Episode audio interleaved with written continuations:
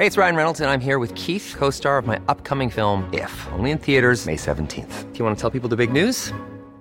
All right, I'll do it. Sign up now and you'll get unlimited for $15 a month in six months of Paramount Plus Essential Plan on us. Mintmobile.com slash switch. Upfront payment of $45 equivalent to $15 per month. Unlimited over 40 gigabytes per month. Face lower speeds. Videos at 480p. Active Mint customers by 531.24 get six months of Paramount Plus Essential Plan. Auto renews after six months. Offer ends May 31st, 2024. Separate Paramount Plus registration required. Terms and conditions apply if rated PG. Viernes, ya sabe. Llega en viernes, sabadazo a la información. Pero no se nos va a olvidar lo que ocurrió este viernes a esta hora de la tarde. También le informo que el subsecretario para América del Norte, Jesús Seade, aclaró que su reunión con el llamado cuarto de junto fue para aclarar dudas y hacer mejoras en el tratado entre México, Estados Unidos y Canadá.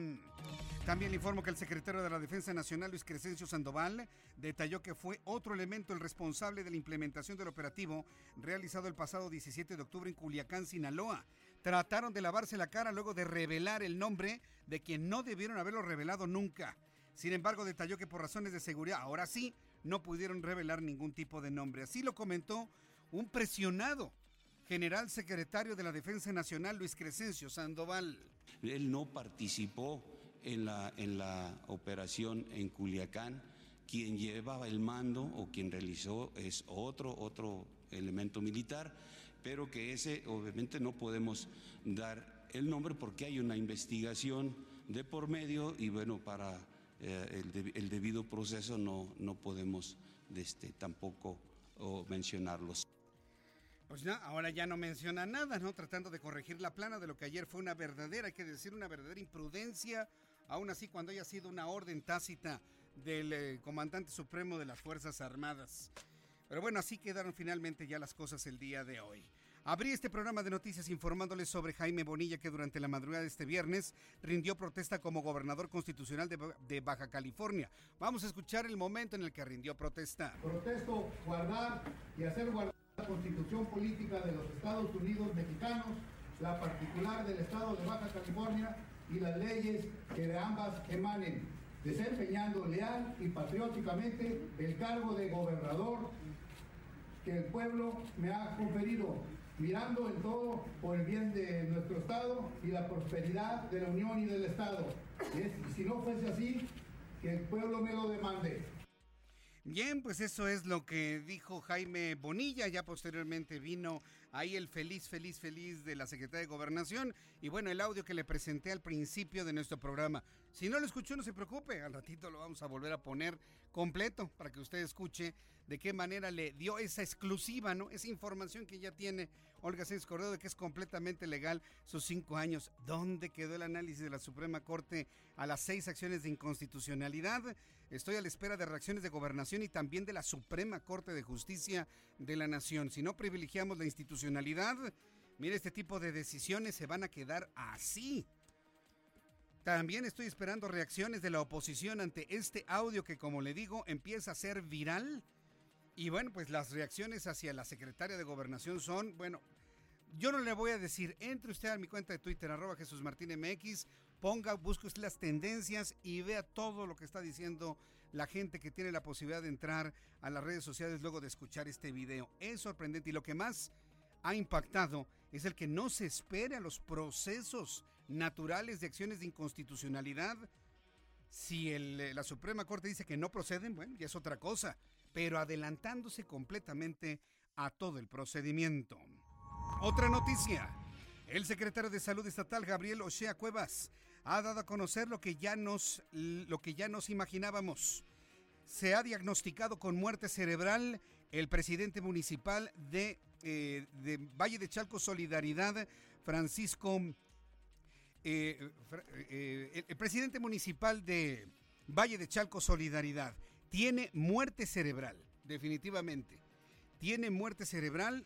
A las 12 de la tarde se hicieron los últimos informes y hace unos cuantos minutos acaba de confirmar que lamentablemente el presidente municipal de Valle de Chalco ya no se va a recuperar. Presenta muerte cerebral. Le tendré los detalles de esto en los próximos minutos. Francisco Tenorio Contreras, gracias. Orlando, solo son tantos nombres.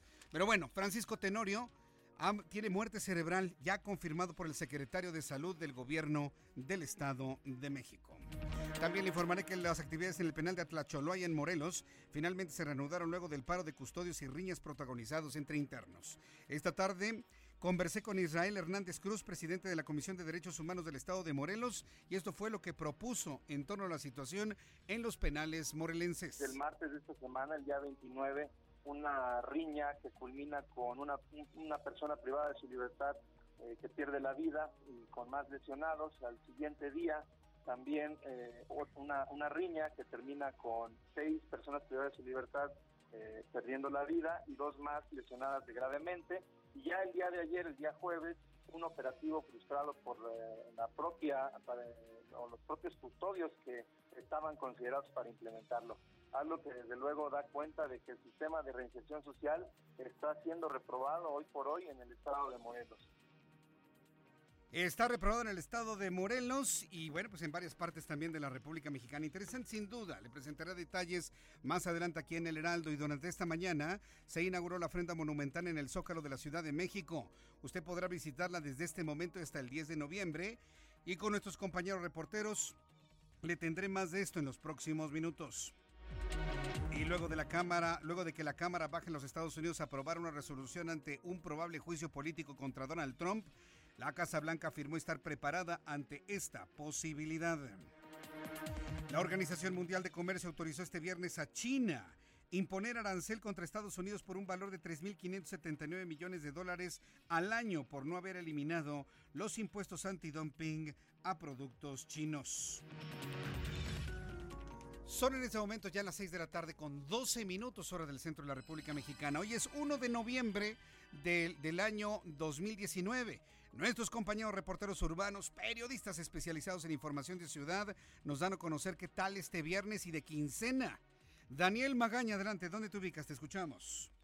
Jesús Martín, muy buenas tardes. Ya pues, casi noche de primero de noviembre y es que, pues si bien, como lo comentas, es quincena, pues realmente el tránsito vehicular en las calles de la ciudad pues se nota pues relajado o cuando menos aquí en la zona centro de la ciudad.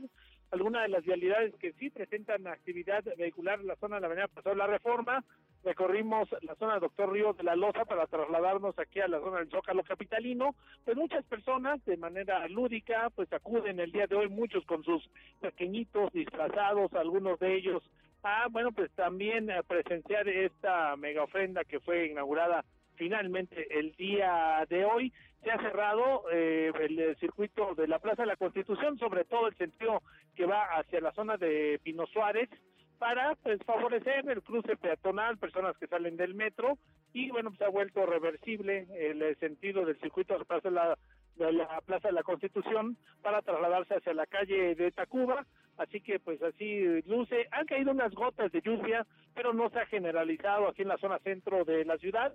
Vamos a estar pues atentos, otra de las zonas ya te refería bastante pues eh, concurrida, sobre todo por peatones, turistas y pues personas que se trasladan hacia la zona de la avenida Paseo de la Reforma, así que bueno, están estas dos opciones, tanto la mega ofrenda aquí en la zona del Zócalo Capitalino y también en eh, la zona de la Plaza de Santo Domingo, también está la ofrenda que ha colocado desde hace 22 años la máxima casa de estudios, la UNAM, en, eh, pues la ha colocado en esta zona. Así que de esta manera pues luce y de esa manera pues se vive este primero de noviembre en la zona centro de la ciudad. Gracias por la información, Daniel Magaña. Muy buenas tardes. Un poco más adelante voy a tener más reporteros urbanos, más que nos informen lo que sucede en las calles de la Ciudad de México. Todos, por supuesto, están trabajando a esta hora de la tarde para informarle a usted por dónde sí y por dónde no deben circular. Por lo pronto, en las aplicaciones viales que ya son muy populares en este viernes, Está, por ejemplo, el circuito interior para quienes quieren ir a la zona del aeropuerto desde el poniente por el circuito interior, olvídese, imposible. El embotellamiento empieza desde la colonia Condesa, cruzando por Paseo de la Reforma, gran estacionamiento a vuelta de rueda. Se asienta todavía más en el entronque con Avenida de los Insurgentes y la, la, la plaza esta, el monumento a la raza que se encuentra ahí. Ahí continúa a vuelta de rueda la zona de Peralvillo y el Metro Misterios. También se mantiene completamente detenido a la altura de Valle Gómez. Se libera un poco, ¿eh? casi antes de llegar a la zona de Oceanía. Pero una vez que usted llega a la zona del Peñón, rumbo al aeropuerto internacional, se detiene completamente la vialidad del circuito interior. No es una opción el día de hoy, en este viernes, utilizar esta, entre comillas, rápida vialidad, porque no tiene nada de rápido. Le tendré más información con nuestros compañeros reporteros urbanos en unos instantes más. Le invito también para que nos escuche a través de YouTube en mi canal Jesús Martín MX. Estamos transmitiendo completamente en vivo. También tengo un chat en línea del cual estaremos platicando en los próximos minutos. Hoy es 1 de noviembre de 2019, ya le decía, y es importante, ya iniciando el decimoprimer mes de este año 2019, recordar que sucedía un día como hoy. Abraham Arreola. Hoy en este viernes, ¿qué sucedió? Averigüémoslo en un día como hoy en México. 1914. La Convención de Aguascalientes designa a Eulario Gutiérrez como presidente provisional de México. 1937. La Secretaría de Guerra y Marina cambia de denominación. A partir de entonces lleva el nombre de Secretaría de la Defensa Nacional. 1979. Toma posesión en Colima Griselda Álvarez Ponce de León. La primera mujer gobernadora en la historia de México. Y hoy es el día del veganismo. Pero también es el día de todos los santos. Esto es un día como hoy en México. Hoy, hoy es el día del veganismo Hoy es el día del veganismo. Bueno, pues para los que son veganos, pues muchas felicidades. Súbame un poquito más, le bajaron demasiado, ¿no? Por favor, a ver, échale. Un poquito más. Ahí está bien, ahí está bien. Día del veganismo para quienes son veganos, que nada más comen ensaladas y jardines y demás. Pues muchas felicidades. Hoy es su día. Pero ¿quién le hace un feo, no? A, un taco de carnitas, ¿no? Sí, sí, sí, sí, con, con contaminación de los de allá abajo, ¿no? De los de bistec de abajo. Son veganos, le ponen una, una cama de lechuga, ¿sí o no? Ya todos dicen que sí, exactamente. Digo, para no dejar la verdura de lado, ¿no? Y tampoco, también se le pone cebollita, se le pone su cilantro para que no digan que no somos veganos también.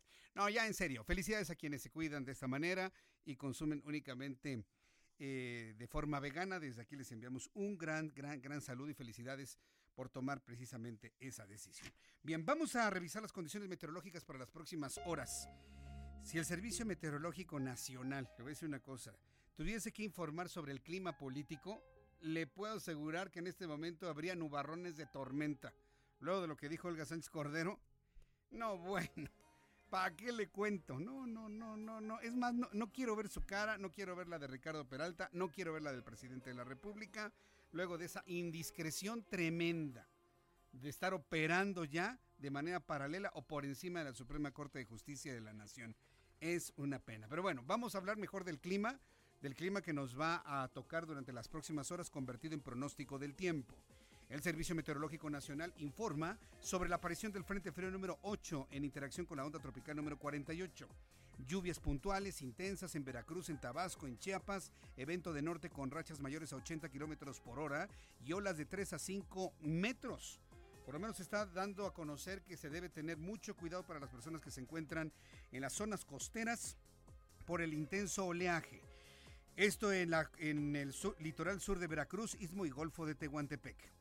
El Servicio Meteorológico Nacional, en su pronóstico general dado a conocer hace unos cuantos minutos, informa sobre la condición que habrá de prevalecer, inclusive caída de nieve, aguanieve y granizo con el tránsito del Frente Frío número 8, ya que como se va a combinar con unas ondas tropicales, el aire gélido puede congelar en alta atmósfera toda la humedad que viene acompañando a la onda tropical número 48. El Servicio Meteorológico Nacional también advierte sobre el tránsito de la masa de aire frío polar asociada a este frente, al número 8, que mantendrá ambiente con muy baja temperatura en la mesa del norte y mesa central. Estará haciendo frío aquí en la capital de la República Mexicana, en el norte, occidente y centro del país. Para que por favor lo tome en cuenta, no guarde suéteres, no guarde abrigos. Debe usted por favor mantenerse con todos los elementos necesarios para guarecerse de la lluvia, posiblemente de las granizadas y del frío. Por favor, cuídese, cuídese mucho. Ya con estos elementos atmosféricos, el Servicio Meteorológico Nacional da a conocer el pronóstico del tiempo para las siguientes ciudades. Amigos que nos escuchan en el Estado de México, en la zona occidental del Estado de México, la temperatura en este momento 18 grados, mínima 8, máxima 19. En Guadalajara, Jalisco, temperatura en este momento 25 grados, mínima 13, máxima 27. En Monterrey, Nuevo León, mínima 11, máxima 22. En Tampico, Tamaulipas, en este momento 22 grados la temperatura, mínima 19, máxima 24 en Villahermosa, Tabasco, mínima 23, máxima 29, y aquí en la capital de la República Mexicana. El termómetro está en 20 grados, la temperatura mínima 11, va a ser frío mañana, temperatura máxima 21 grados Celsius.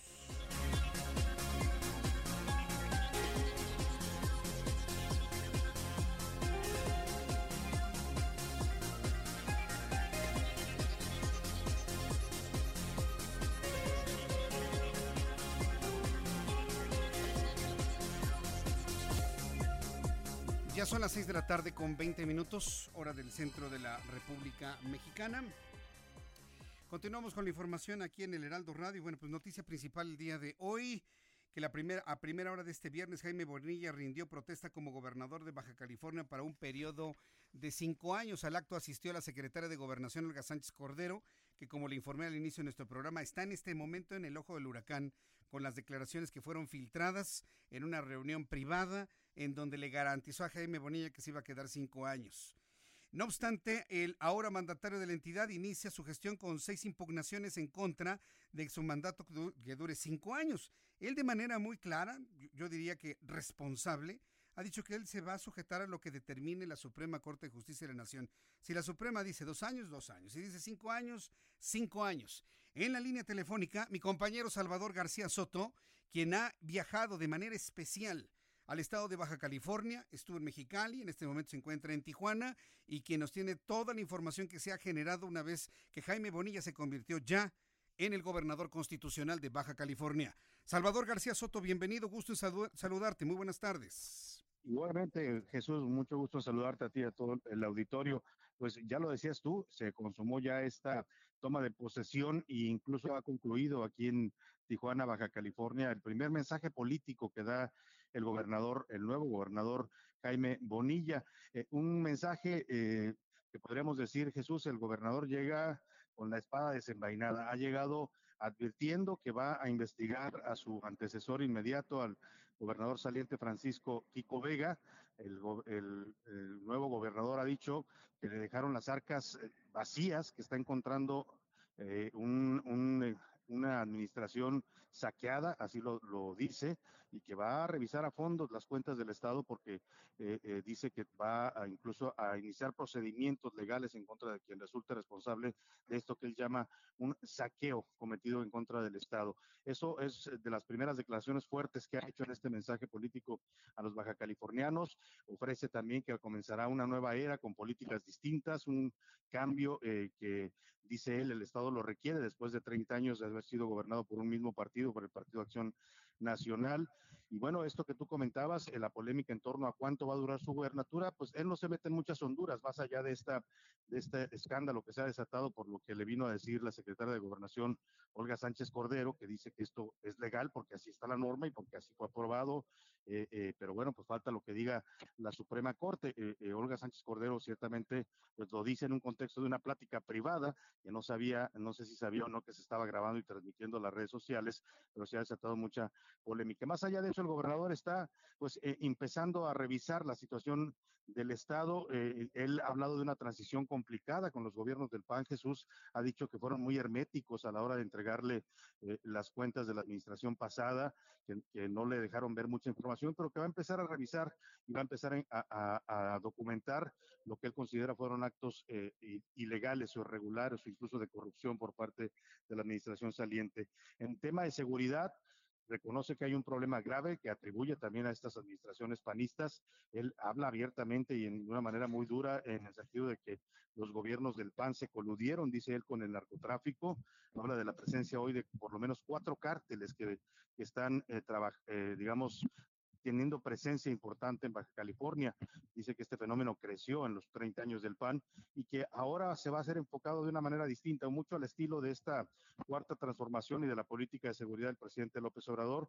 Dice Jaime Bonilla que él no va a hacer la guerra contra estos cárteles, pero que sí va a tratar de recuperar el control de la seguridad pública en el Estado. Pues una toma de posesión en medio de todo, envuelta en todo este asunto de la de cuánto va a durar finalmente, pero como bien lo decías tú, él ha dicho que será institucional y que será la, la última palabra en ese sentido la tiene la Suprema Corte de Justicia de la Nación. Muy bien, Salvador, pues vamos a estar eh, atentos. Yo insisto, creo que la posición de Jaime Bonilla ha sido muy responsable en ese sentido, aún con lo que ha comentado la propia Olga Sánchez Cordero eh, en este audio que ha trascendido en redes sociales de una reunión privada, pero que se estaba como que transmitiendo a través de un canal de Facebook, Salvador. Sí, estaba una transmisión en vivo, eh, no sé si por Periscope o por alguna de estas redes sociales, yo creo que la secretaria, bueno, al final lo ratifica, ella sube un tuit diciendo, sí, lo dije, y lo que yo dije es que es una norma legal porque así está aprobada, y en, en, en lo que se refiere a ella es que efectivamente es una norma que está vigente, la, la reforma constitucional que hizo el Congreso local aquí en Baja California, está vigente en tanto la Suprema Corte de la Justicia de la Nación no diga otra cosa. Lo que no sabemos, Jesús, es que va a determinar la Corte del análisis de estos recursos que tú ya comentabas, están interpuestos, y que lo que eh, pues esperaríamos es que definan si es o no constitucional la ampliación de este mandato. Uh -huh. en, en, en, vía de mientras, como dicen, o mientras son peras o son manzanas, el gobernador está tomando ya el control del Estado y está ofreciendo que vendrán cambios importantes e investigaciones contra los gobiernos anteriores. Salvador García Soto, pues yo agradezco toda esta información que se ha generado allá a través de tu análisis, a través de tu cobertura, a través de tu presencia. Ha sido muy intensa la jornada por allá y estamos muy pendientes si a lo largo de estas dos horas se produce alguna actualización, volveríamos a entrar en comunicación contigo. Muchas gracias, Salvador García Soto. Gracias a ti, Jesús. Un abrazo. Fuerte abrazo, que te vea muy bien. Nuestro compañero que tiene su programa de noticias de 1 a 3 aquí en el Heraldo Radio, que tiene su programa de televisión de 8 de la noche a 9 de la noche en Heraldo Televisión y que además es el autor de Serpientes y Escaleras en el periódico El Universal. Olga Sánchez Cordero en esta toma de posesión se ha convertido en el segundo personaje de la noticia. Hoy, sin duda alguna, es Jaime Bonilla. Pero la segunda es Olga Sánchez Cordero con estas declaraciones tan festivas. Porque sí, se puede hablar del se puede hablar de la institucionalidad, se puede hablar de la normatividad, se puede hablar de la vigencia, se puede hablar de lo que usted guste y mande, pero aquí de lo que estoy hablando es la actitud. La actitud hacia la prensa, hacia la posición, así pues cómo ven que es legal, ¿eh? Y cómo les quiere escuchar el primer audio de la señora Olga Sánchez Cordero, cuestionada duramente por reporteros, que ya lo sabemos, yo lo he dicho, y esto no es ninguna crítica que tenga que ofender, es clarísimo que le fastidian las preguntas de algunos reporteros de la Secretaría de Gobernación, y escúchele usted precisamente en este tono. Hoy es legal porque el Congreso que emitió la norma estaba facultado para emitir las normas. Entonces hay una presunción de legalidad cuando un Congreso emite una norma y está facultado para hacerlo. Y, el facu y estuvo facultado el Congreso local para hacer y para emitir la norma.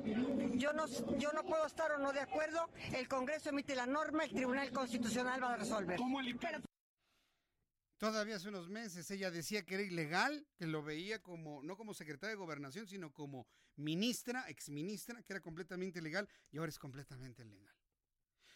Pero donde vino el colmo es precisamente en esta transmisión, ya en una reunión, ya no con reporteros, sino en un despacho privado, el gobernador constitucional, la señora Sánchez Cordero, en este tono festivo, en este tono que usted claramente escuchó. Vamos a escuchar este audio que está recorriendo las redes sociales donde, bueno, pues le, le anuncia ¿no? a Jaime Bonilla que es completamente legal sus cinco años. Escúchelo con atención, súbale el volumen a su radio. Ahorita acabas de una declaración importante. ¿Ah, sí? Sí, muy A ver. Me dijeron, ¿es legal? Los cinco años le dije, es legal porque la norma está vigente y porque es una norma así... Es todo lo que necesitamos, ¿no? Aunque no nos den los cinco años, con eso tengo. Eso es todo lo que necesitamos y empiezan a aplaudir y las risotadas, ¿no? Pues ese es, el, ese es el problema, ¿no? Dijeron que es completamente legal. Todavía inclusive ante el comentario de Olga Sánchez Cordero dice, pues lo que nos den, ¿no? Dos o cinco años. Pero para la responsable de la política interna de este país, Para ella son cinco años. ¿eh? Y por lo tanto, digo, se ha convertido en un asunto paralelamente importante a lo que ha sucedido el día de hoy. Es obligada una aclaración desde la Secretaría de Gobernación. Ya, por cierto, la secretaria ya comentó a través de su cuenta de Twitter. Vamos a leerlo. Lo que ella ha comentado en su cuenta de Twitter. Porque vaya, ella está exactamente en lo mismo. Olga Sánchez Cordero a través de Twitter escribió hace una hora. En relación al asunto del gobernador de Baja California, Jaime Bonilla, que inició funciones en el primer minuto de este viernes, mi postura ha sido muy clara. Soy respetuosa de las jurisdicciones y declaré que es legal, porque hay una norma vigente del Congreso del Estado que así le establece. El problema radica en quién está legitimado para promover la acción y en su caso será la Suprema Corte de Justicia de la Nación quien decida. Pues sí, sí, sí, sí. Pero vaya, ella es ministra, fue, fue ministra de la Suprema Corte de Justicia de la Nación, nada le impide, pues ver que esta norma está por encima de la constitución política de los Estados Unidos mexicanos. Entonces, pues ahí está el asunto. Yo le invito para que lo vea, lo lea, lo escuche a través de mi cuenta de Twitter, arroba Jesús Martín MX, y nos mantenemos abiertos a las aclaraciones, a las confirmaciones, a los desmentidos, a, los, a lo que surja de la instancia correspondiente de esto, porque no en mi cuenta de Twitter, en general, la reacción en las redes sociales es... Eh, eh, eh, tendrían que preocuparse, tendrían que atenderlo, no tendrían que dejarlo pasar. Cuando un grupo de personas reaccionan de esa manera, y no son bots, son personas como usted y como yo, deberían tomar muy en serio este tipo de reacciones, lo que provocaron estos comentarios en la opinión pública. No en este servidor nada más, sino en la opinión pública en general. Véalo usted, yo no le voy a decir nada, véalo usted.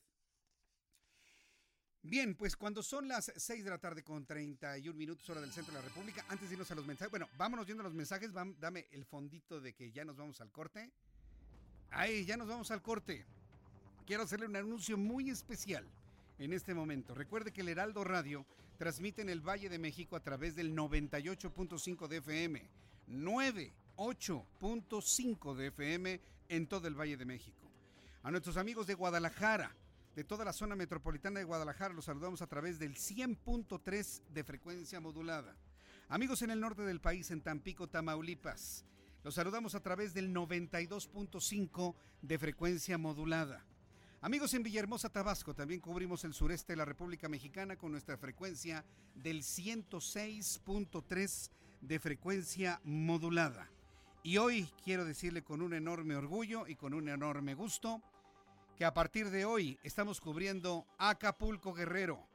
Y para las personas que en su automóvil, ahí en la costera, en la zona Diamante, en las colonias de Acapulco, han llegado al 92.1 de FM. Les damos la más cordial bienvenida. Yo le invito para que se quede en estas dos horas de información desde las 6 de la tarde hasta las 8 de la noche para que usted se informe de todo lo que está ocurriendo en el país.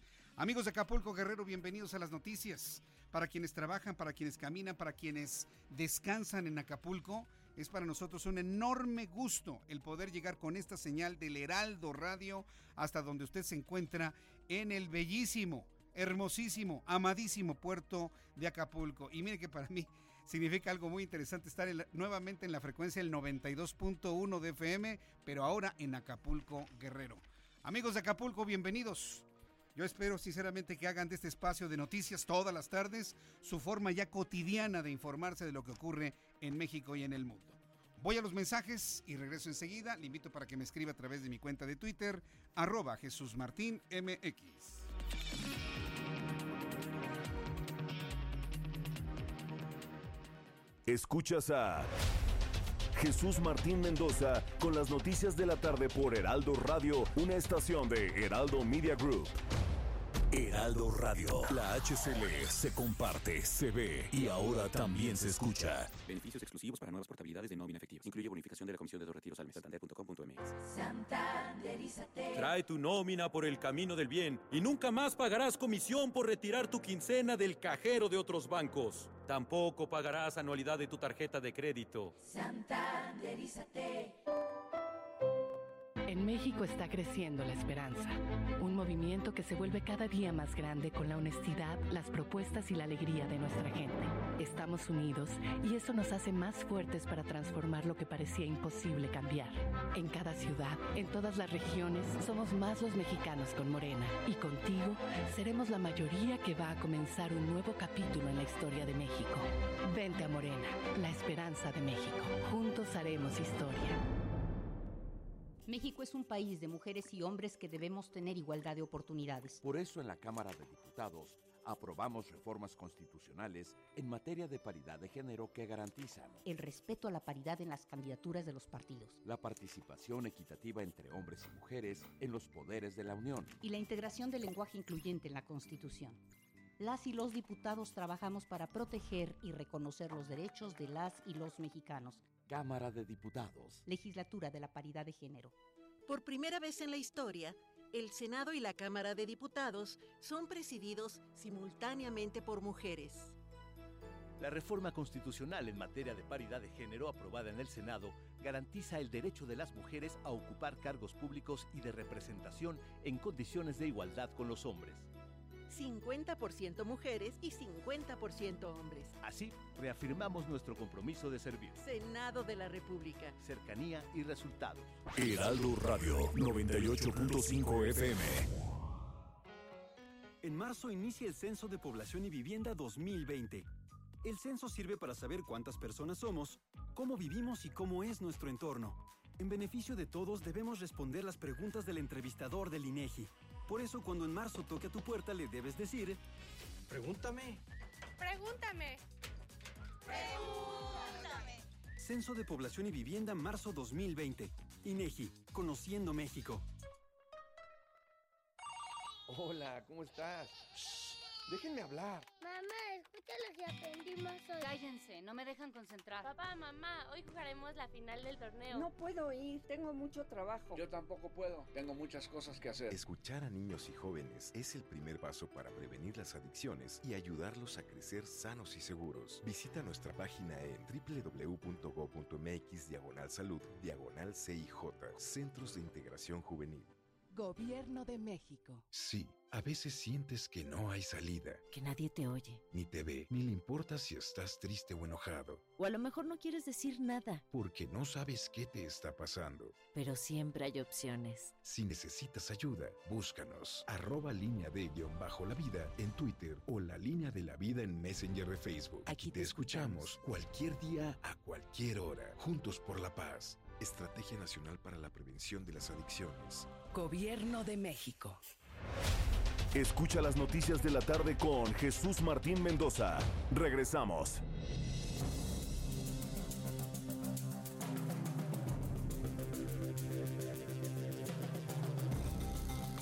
Son las 6 de la tarde con 37 minutos, hora del centro de la República Mexicana. Esperando sus comentarios a través de mi cuenta de Twitter, arroba Jesús Martín MX. Fíjese que estaba observando a través de mi cuenta de Twitter, pues eh, un, un, mensaje que subió mi compañero Israel Lorenzana. Israel Lorenzana ha estado recorriendo los panteones el día de hoy, 1 de noviembre, que es el Día de Todos los Santos, pero que de manera tradicional eh, se recuerdan con mucho cariño a los fallecidos chiquitos, a los niños que han muerto por enfermedad, por accidentes, por la, por la razón que sea. ¿no?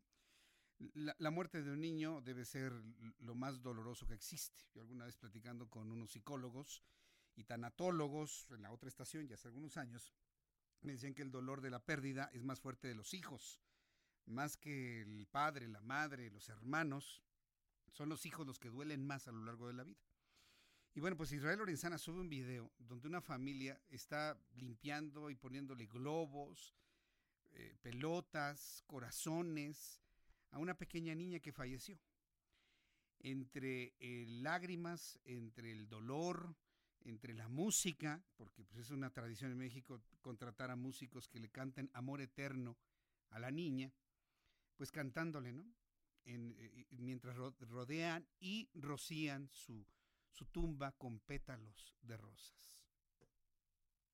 Qué doloroso. Sí, Día de Muertos es una fiesta, pero cuando uno recuerda a la persona que se ha ido, es de lo más doloroso que hay. Es una escena que a mí la verdad me rompió el corazón. y que nos puede llevar a, pensar en lo importante que es cuidar a nuestros propios hijos, a los más chiquitos de la casa, cuidarlos como lo más preciado en su educación, en su cuidado físico, eh, el llegar a casa y abrazarlos, llenarlos de besos, porque hoy hubo muchas familias que lloraron a sus niños que se murieron. Y en esta escena que nos comparte Israel Lorenzana, no sabe, de verdad, a mí en lo personal me pudo mucho, me partió el corazón, sobre todo la forma en la que afanosamente mamá y papá limpian esa lápida, pero sobre todo la llenan de pétalos de rosa. Momentos dolorosísimos sin duda alguna. Bueno, momentos dolorosos también para la familia del presidente municipal de Valle de Chalco. Fíjese que el presidente municipal de Valle de Chalco, Francisco Tenorio, ha sido declarado ya eh, diagnosticado con muerte cerebral. Es decir, el hombre, su cerebro está muerto, está los demás órganos con vida, entre comillas, porque es un gran debate, ese es un gran debate que existe en la medicina actualmente. Todavía no hay quien se pone de acuerdo si la vida termina cuando acaba la función cerebral o la función cardíaca. Todavía como que no hay un consenso médico para determinarlo. Entonces, cuando hay muerte cerebral, no se puede hablar de una muerte física total. Hay quienes dicen que cuando hay muerte cerebral se declara la muerte total de la persona y los órganos nada más están funcionando de manera artificial. Mire como sea, pues ya se, se, se, confirma la muerte del presidente municipal de Valle de Chalco. Y es José Ríos, nuestro corresponsal en el Estado de México, quien nos tiene todos los detalles que ha dado a conocer el secretario de Salud de la entidad. Adelante, José Ríos, te escuchamos. ¿Qué tal, Jesús Martín? Buenas tardes. En efecto, pues esta tarde ya se confirmó la muerte cerebral del, del, alcalde de Valle de Chalco, Francisco Tenorio. Esto luego, Jesús Martín, de que se realizara un estudio craneoencefálico el mediodía de este viernes el cual pues se iba a comprobar eso. El estudio duró cerca de dos horas y media y pues bueno, eh, a las cerca de las dos de la tarde este, estuvimos frente al Centro de Regional de Alta Especialidad de Iztapaluca y pues aún no existían detalles de los resultados de este estudio. Incluso tuvimos la oportunidad de platicar con la hermana del alcalde, Irma Tenorio Contreras, y nos había comentado que ya estaban los resultados del estudio, pero que aún todavía estaban reservados. Y, y déjame comentarte que pues bueno, su, su hermana todavía estaba con buenos ánimos, comenzaron a llegar los familiares del alcalde y cerca de las 3 de la tarde el ayuntamiento nos informó que pues se, se pararon las, los trabajos este, en el Palacio Municipal porque muchos funcionarios del Palacio acudirían a este, a este nosocomio.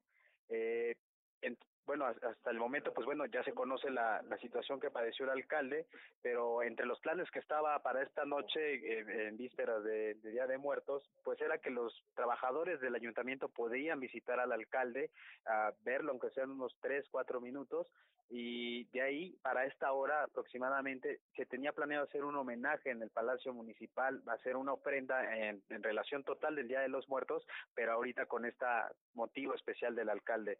Hasta el momento, pues bueno, después del anuncio, pues los familiares no, no, este, no han acertado a dar entrevistas, entonces pues estamos a la espera de pues qué va a proceder sobre esta situación del alcalde. Bien, entonces en este tipo de casos prevalece pues ya la voluntad de la familia, si se desconecta, si se aprovechan los órganos. Todavía no ha trascendido si la familia decidirá la donación de los órganos del presidente municipal. No era un hombre mayor, entiendo que era un hombre de edad media y pues este, estaremos al pendiente de esa otra historia que podría escribirse a partir de este momento, José. Es correcto, Jesús Martín. Él tenía, tiene 46 años, perdón, y pues bueno, ahora estamos a la espera de lo que decidan los familiares. Pues sí, será una decisión que tenga que tomarse pues en las próximas horas, aunque en eh, las condiciones en las que está de vida artificial, pues bueno, podrían pasar uno o dos días en los que se toman decisiones.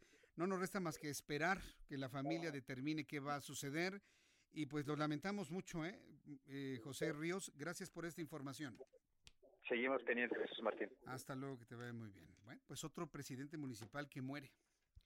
Y, y, y, hablo, de, hablo de la muerte porque ya no se va a recuperar. Cuando una persona tiene muerte cerebral, lo único que queda es eh, ordenar la desconexión para que entonces los órganos se detengan. O bien aprovechar esta condición para la donación de órganos. Eh, puede donar las córneas, puede donar eh, posiblemente pulmón, puede donar posiblemente el corazón, puede donar posiblemente riñones, hueso, tejido, vaya.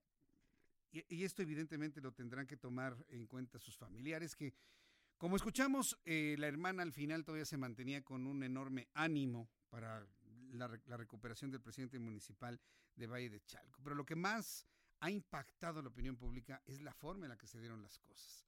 El hombre estaba trabajando, fue a una unidad habitacional, estaba muy cerca de la autopista México-Puebla, termina su evento en la unidad habitacional, se le acerca un individuo de gorra que se toma una fotografía con él, fotografía que se conoce en las redes sociales, eh, con un ademán de éxito, de victoria, con el pulgar hacia arriba.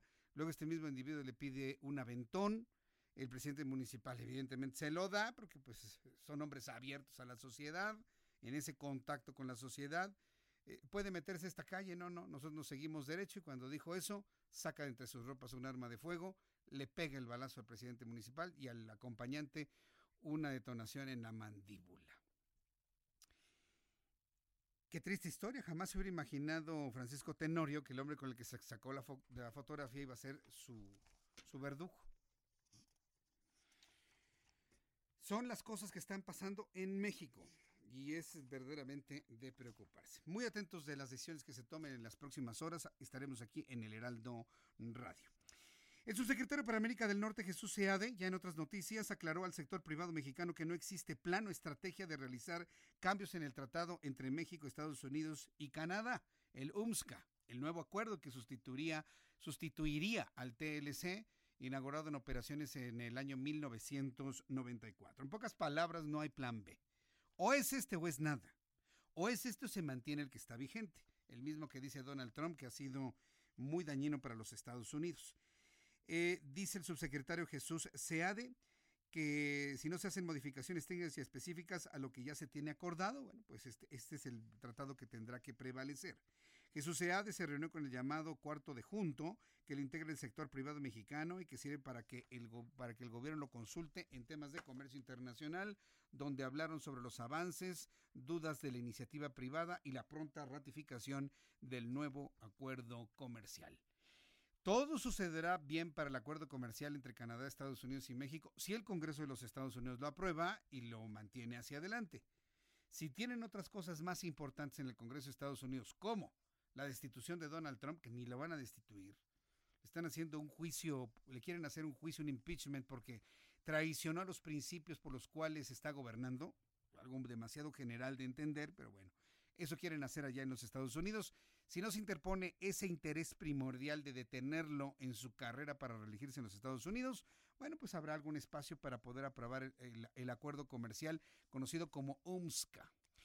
Eh, la presidenta de la Cámara de Representantes, Nancy Pelosi, dijo que no descartaría que la votación del Congreso sobre el acuerdo comercial entre Estados Unidos, México y Canadá pase para el próximo año, pero se estuvo que espera que pueda darse cuanto antes. Habían prometido que en septiembre. No, no, septiembre no, en octubre. No, en octubre ya apareció el impeachment, en noviembre. No, ¿saben qué? Ya el año que entra. Y así nos van a traer. Así nos van a traer. ¿Sabe cuánto se va a. ¿Sabe por qué no le urge al Congreso de Estados Unidos? Porque ya hay un acuerdo comercial que funciona. Eso que dice Donald Trump de que ha sido muy dañino y que gana mucho más México no es del todo cierto. Si así fuese, no habría personas que se adhirieran al acuerdo comercial para mercadear entre Canadá, Estados Unidos y México. Y hay que recordar que México tiene el 80% de sus exportaciones comprometidas con los Estados Unidos a la luz del Tratado de Libre Comercio que está vigente desde hace un cuarto de siglo, desde 1994. Por lo tanto, no hay prisa, ¿eh? Yo le puedo asegurar que no hay, no hay nada de prisa. Entonces Nancy Pelosi no descartaría que esta votación se vaya hasta el año que entra, pero sostuvo que puede darse antes. Ante esto, el presidente de Estados Unidos, Donald Trump, criticó a Nancy Pelosi y a los demócratas por no avanzar más rápido para ratificar el acuerdo trilateral de libre comercio entre América del Norte.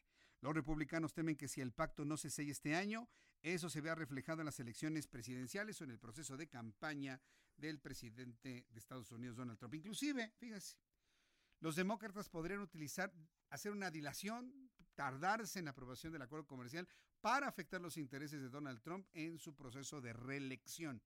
¿Y a quién se llevan entre los pies? Pues obviamente a México, ¿no? Y al gobierno actual, al gobierno de Andrés Manuel López Obrador. Acuérdense que en Estados Unidos les interesan sus propios intereses, sus propias conveniencias. No están pensando, ay, los mexicanos ya lo necesitan, ¿eh? Apúrate. No, aquí pues. Para nada en absoluto. Todo está en Estados Unidos en función de las necesidades estadounidenses. Eso debemos tomarlo siempre muy, muy, muy en cuenta. Será el próximo 10 de noviembre que se lleva a cabo la realización de la quinta subasta de bienes del narcotráfico, 10 de noviembre. Así lo anunció el presidente López Obrador. Además, durante su conferencia matutina, destacó que lo que se recaude será entregado a bandas musicales de Oaxaca, en especial para la compra de instrumentos, pues se busca fortalecer las actividades artísticas y culturales de la entidad. ¿Tienes el audio de lo que dijo el presidente de la República sobre eso? Ese no lo tenemos. Bueno, está bien. Sí, porque bueno, finalmente dice, todo este dinero se va a las bandas de Oaxaca. Me recordó a Susana Harp. Susana Harp es una gran cantante mexicana que ha promovido el arte, la música, la expresión cultural oaxaqueña.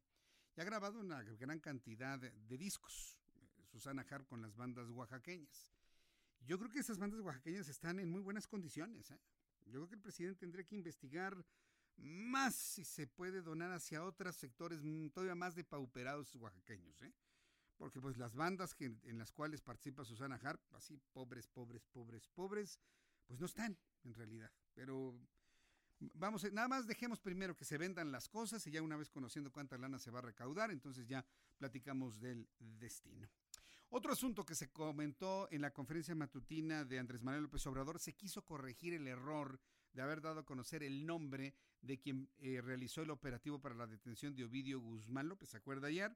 Que fue una de las críticas más fuertes a la presidencia de la República, el dar a conocer el nombre de este teniente coronel.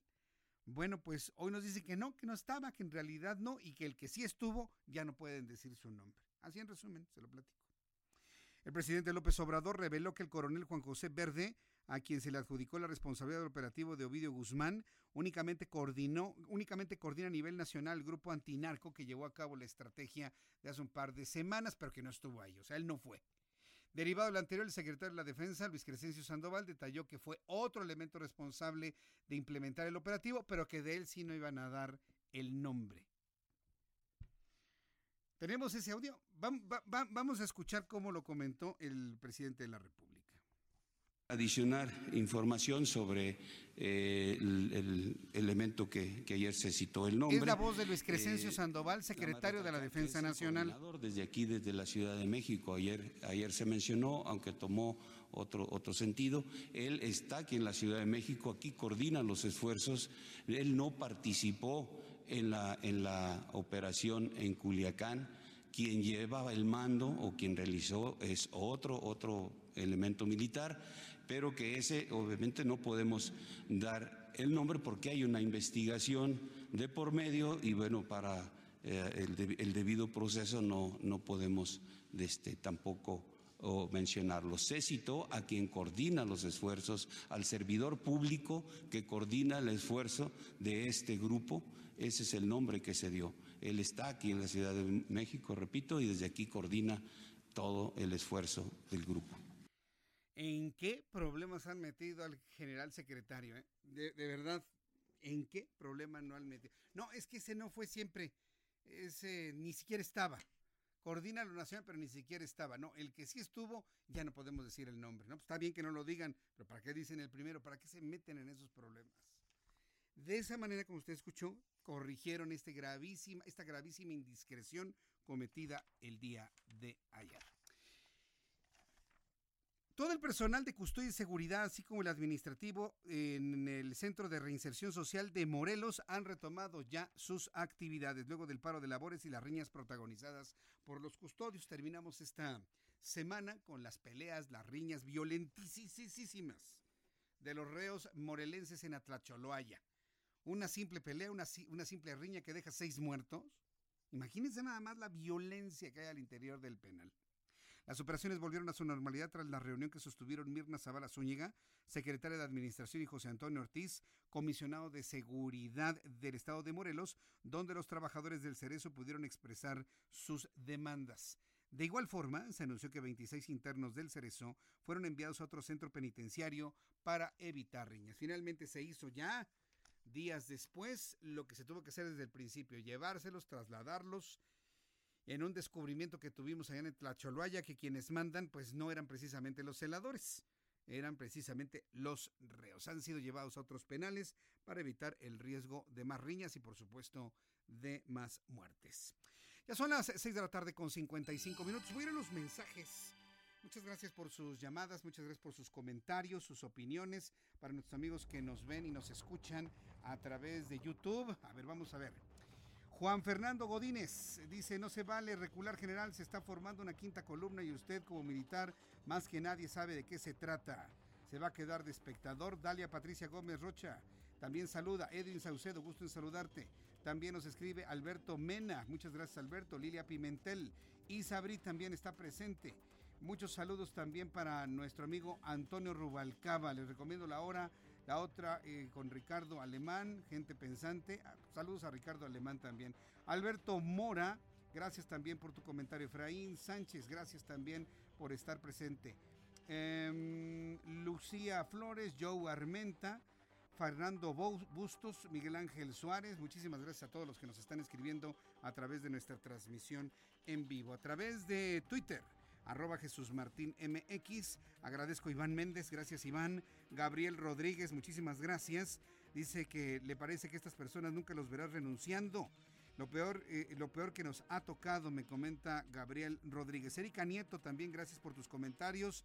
Chechita Luna, también gracias. Sergio Gutiérrez ya nos sigue. Enrique eh, Rivera dice que le pide a las personas que sigan a López Obrador que no generalicen. Está claro que no podemos ver las cosas desde otra perspectiva. Quiero informarle a todos nuestros amigos que nos escuchan en el interior de la República que las noticias siguen, continúan hasta las 8 de la noche. Todo lo que tiene que hacer es entrar a www.heraldodemexico.com.mx. Ahí está nuestra transmisión en vivo, inclusive con imagen de nuestra cámara que ayer se quedó viendo al techo, por cierto. Se nos fue la luz. Se, nos fue la luz y de repente se movió la camarita, ¿no? Pero ya estamos nuevamente saludándolos a través de www.heraldodemexico.com.mx. Así que vámonos todos a la página de internet en el interior de la República, también a través de nuestra aplicación en digitales y en el Gran Valle de México, cubriendo todo el centro del país. La frecuencia de la información es 98.5 de FM. 98.5 de FM es la estación de las noticias del Heraldo Media Group.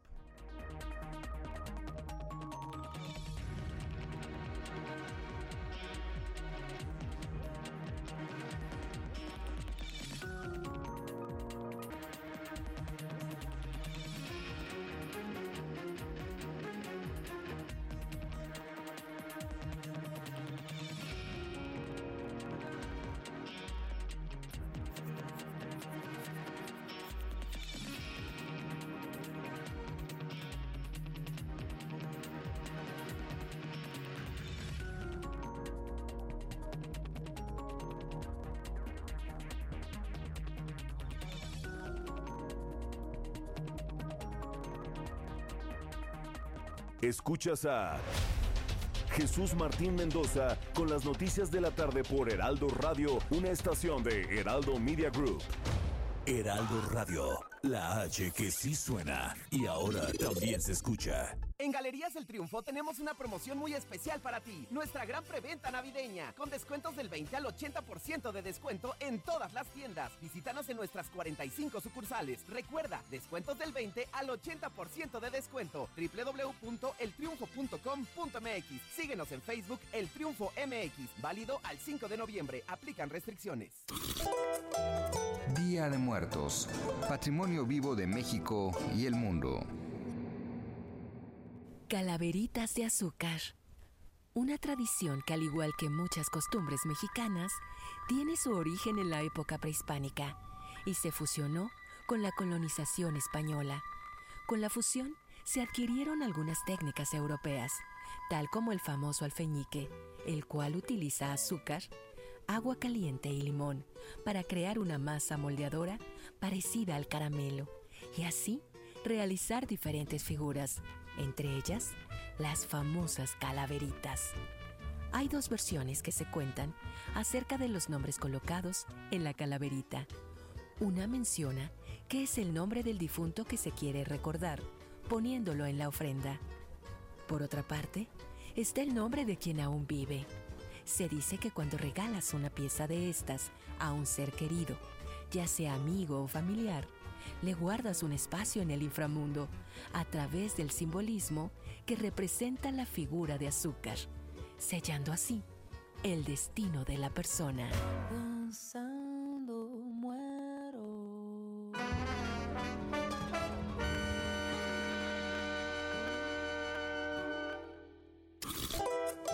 En el Heraldo Radio damos vida a nuestras tradiciones. Heraldo Radio 98.5 FM. Alfredo González Castro en El Heraldo Radio. Culiacán, Sinaloa fue el escenario de esta cruenta balacera. Pudimos prácticamente ser testigos de lo que estaba ocurriendo en vivo y en directo, sobre todo a través de las redes sociales, Jorge, y pudimos presenciar que hubo una medición de fuerzas entre el ejército, la Guardia Nacional y grupos aparentemente del crimen organizado. Martes y jueves a las 10 de la noche por El Heraldo Radio. Heraldo Radio. Escucha las noticias de la tarde con Jesús Martín Mendoza. Regresamos.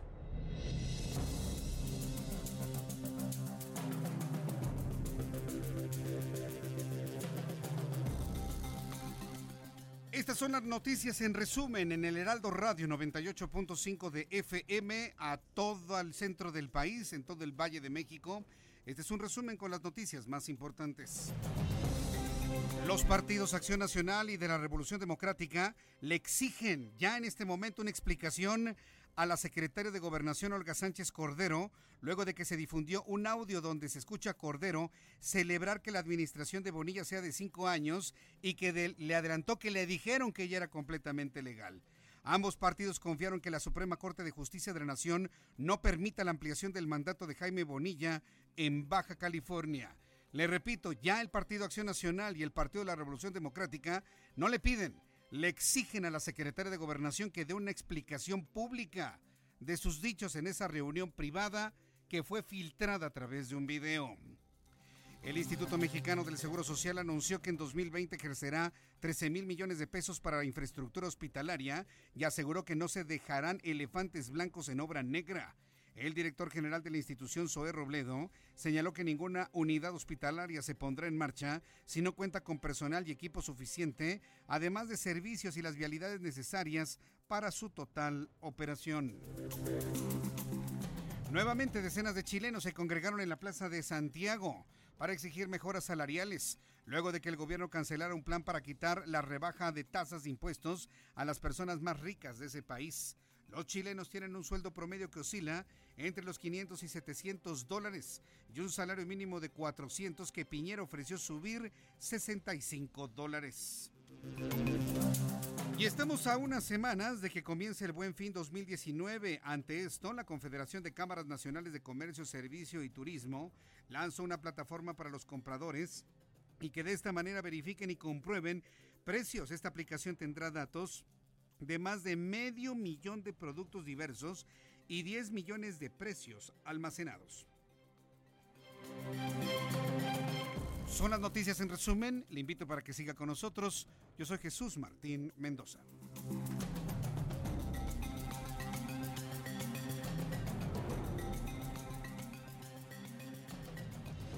Son las 7 con 2, las 19 horas con 2 minutos, hora del centro de la República Mexicana, ya de noche, ya oscureciendo todo el Valle de México, el centro del país. Vamos con mi compañero Daniel Magaña, quien nos tiene información de la vialidad en este difícil viernes de tránsito.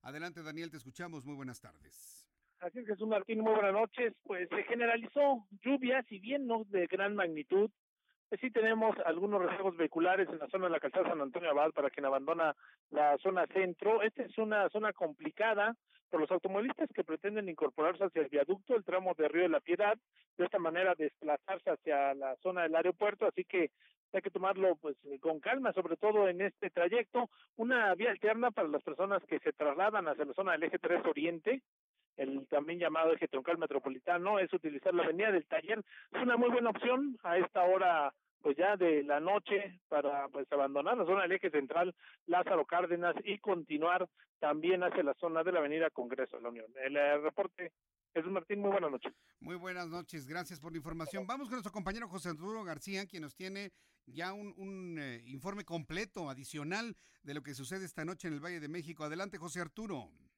Gracias, muy buenas noches. Exactamente, Jesús Martín, en la zona sur de la capital. Podemos informar a nuestros amigos en este momento acerca de la vialidad que ocurre. Se registra sobre el circuito interior en su tramo Río Miscuax, continuación Río Churubusco, con dirección hacia la zona de Tlalpan procedente. Esto de la Avenida de los Insurgentes y también dejando atrás Avenida Universidad, tránsito lento para avanzar también en dirección hacia la zona oriente de la capital. Tómelo muy en consideración. La recomendación es únicamente anticipar su paso por ese trayecto, ya que la alternativa vial que es el eje 8 Sur José María Rico también presenta contratiempos de importancia en los cruceros con semáforo, esto en la misma dirección y para entroncar precisamente hacia la zona del circuito interior. En el sentido opuesto, el tránsito es constante, no deja de avanzar usted, así que únicamente la recomendación es que respete los límites de velocidad establecidos para evitar algún accidente de tránsito con dirección hacia la zona de Miscuac, también para ingresar directamente hacia Patriotismo y Plateros. El reporte que tenemos, hasta el momento no tenemos lluvia. Regresamos contigo. Buenas tardes. Gracias, muy buenas tardes, José Arturo, que te ve muy bien. Hasta luego. Hasta luego. No hay en este momento lluvia, que bueno, por lo menos eso nos ayuda a que el tránsito fluya con una mayor velocidad. Vamos a revisar lo que algunas de las aplicaciones más conocidas, Waze, por ejemplo, Google Maps, a mí me gusta más Google porque sus gráficos más reales me gustan más que todos los gráficos así estos este con carritos y caritas. A mí en lo personal no me gustan. ¿Sabe dónde hay un problema gigantesco de vialidad? ¡Qué barbaridad! Para nuestros amigos que están saliendo rumbo a rumbo a San Juan del Río, por ejemplo, rumbo a Tepozotlán. Todo lo que es periférico norte, pasando Ciudad Satélite, todo está embotellado hasta la caseta, hasta la caseta de Tepozotlán. ¿eh? Periférico, ambos pisos, hasta la caseta de Tepozotlán, a vuelta de rueda. En el entronque con Río San Joaquín, bueno, ni hablemos, ¿no? Una gran cantidad de accidentes vehiculares por el uso de telefonía celular. Pasando por Ciudad Satélite a vuelta de rueda. Después prácticamente se detiene. Llegando a la quebrada, lo de siempre, accidentes, ah, pero en docena, en la quebrada. Una vez pasando la quebrada, hay obras y vialidades cerradas para salir. Y se mantiene usted así a vuelta de rueda hasta la industrial Cuamatla, Jardines de la Hacienda, totalmente detenido, y antes de llegar a la caseta para quienes se desvían hacia el Parque Ecológico Xochitla, totalmente detenido. Usted se va a hacer por lo menos antes de llegar a la caseta entre 40 y 45 minutos. Y para quienes vienen entrando a la Ciudad de México, también el asentamiento vehicular es al menos de 5 kilómetros antes de cruzar la caseta. Esto sucede en la caseta de Tepozotlán. ¿No pueden trabajar más rápido quienes van cobrando en la caseta? ¿De verdad? ¿No pueden hacerlo más rápido? Digamos que este es el peor conflicto que tenemos a esta hora de la tarde. También para quienes van saliendo rumbo a Pachuca, quienes van por Insurgentes Norte. Ya una vez que cruzan el circuito interior, antes de, de llegar, por ejemplo, a la estación del metro. ¿Cuál es esta, esta estación del metro? Deportivo 18 de marzo. Toda la vialidad que está entre el Deportivo 18 de marzo y el Monumento a la Raza, totalmente detenido. Al cruce con Río de los Remedios, completamente detenido. Hay uno, dos, tres, cuatro, cinco, seis accidentes vehiculares, tanto abajo como arriba, en el distribuidor vial de Río de los Remedios. Una vez cruzando ahí, el tránsito ya mejora para quienes van rumbo a la autopista o rumbo a la carretera libre hacia Pachuca. Para quienes vienen entrando de la zona de Santa Clara a la Ciudad de México, pues el asentamiento es mayúsculo debido a los microbuses que están entrando indios verdes que no permiten que los automóviles entren libremente a la Ciudad de México. Es un viernes caótico. Pero mire, tómelo con filosofía, tómelo con calma y yo le acompaño aquí con las noticias en el Heraldo Radio. Eh, vamos a continuar con la información. Gracias, Orlando. Eh, esta mañana se inauguró la ofrenda monumental en el Zócalo. Si mañana 2 de noviembre quiere ir a los panteones, recuerde que tiene que ser antes de las 5 de la tarde. La Secretaría de Seguridad Ciudadana del Gobierno de la, capital de la República ha implementado un operativo de vigilancia y cuidado de, los panteones de los camposantos en la capital del país. Esta mañana se inauguró la ofrenda de monumental en el Zócalo y el evento estuvo presidido por el presidente de la República, Andrés Manuel López Obrador, acompañado de Claudia Sheinbaum, jefa de gobierno de la Ciudad de México. Hubo abrazos, hubo fiesta, hubo selfies, saludos, se presentó el proyecto Altar de Altares, trabajo de Vladimir Maislin Topete, el cual fue el ganador de la consulta popular que se realizó durante el mes de julio para elegir el altar del Zócalo de este año. José Alfonso Suárez del Real, secretario de Cultura en la Ciudad de México, fue el encargado de explicar que el altar está dividido en cuatro puntos cardinales, con cuatro altares típicos del país, así como estructuras giratorias. Este gran altar de muertos lo podrá usted disfrutar hasta el próximo 10 de noviembre. A partir del día de hoy, 10 días, para que disfrute de la creatividad, para que disfrute usted de la visión de, un Día de Muertos en una forma verdaderamente espectacular, vamos a decirlo así como es, de una forma monumental. Y bueno, pues eh, este recorrido estuvo dirigido por el secretario de Cultura de la Ciudad de México. Vamos a escuchar el audio, ¿no? Precisamente de esta, de esta, eh, ¿es audio ambiente? A ver, ¿qué, ¿se oyen besos, abrazos o qué se oyen? ¿Se, se escuchan, se escuchan manazos o qué? A ver, ponlo. Vamos a entrar al altar de altares.